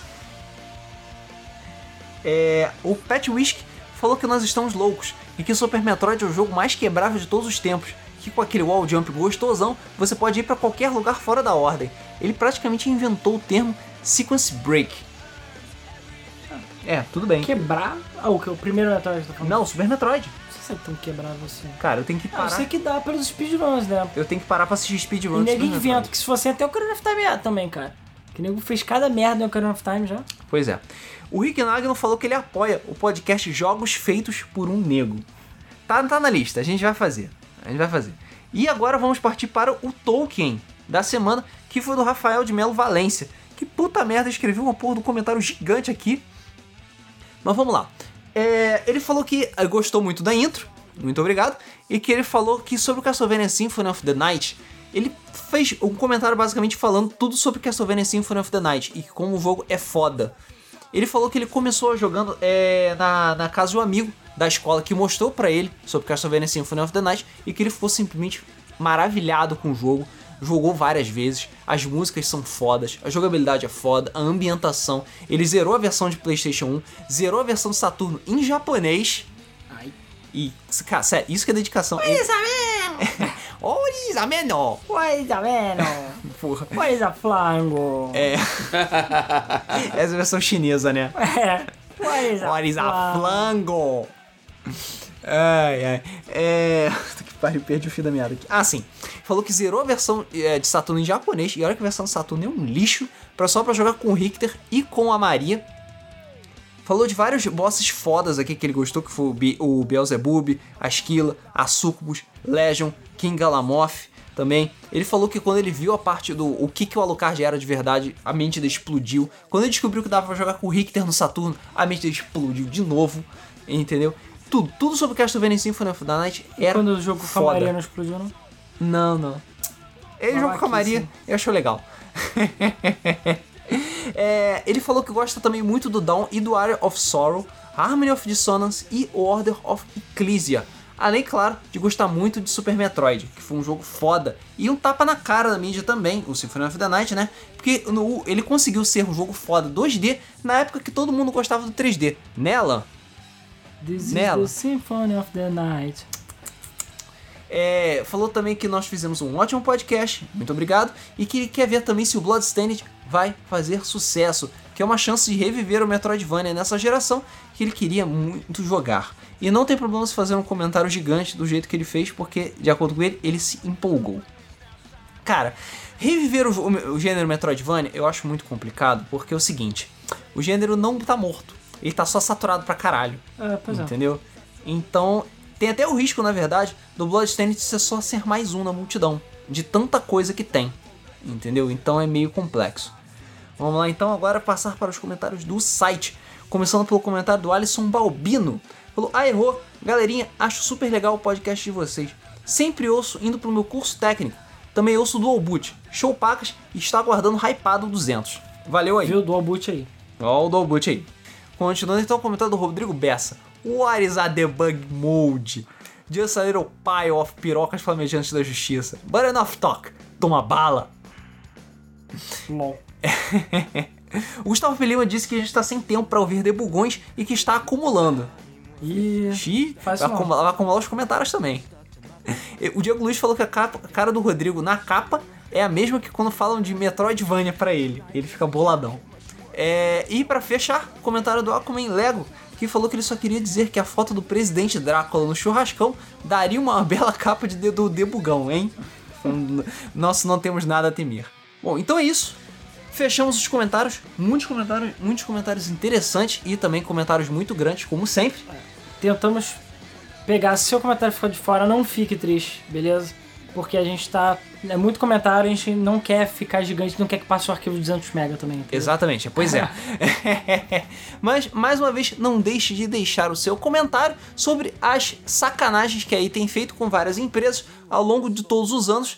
Já é o que? Ela tá começando desde 92, então tem o quê? Tem mais de 25 anos que ela tá fazendo essas merdas, entendeu? Não é de, não é de agora que ela tá fazendo isso. É, para vocês que jogou todos os jogos que nós mencionamos, você jogou o jogo, sente é, saudade das franquias, sente saudade das empresas que morreram e que nunca mais vão voltar, deixa sua opinião Qual nos foi a comentários. pior tragédia, na sua opinião? Qual foi a pior das tragédias? Qual foi o melhor jogo que você já jogou desses que já falamos?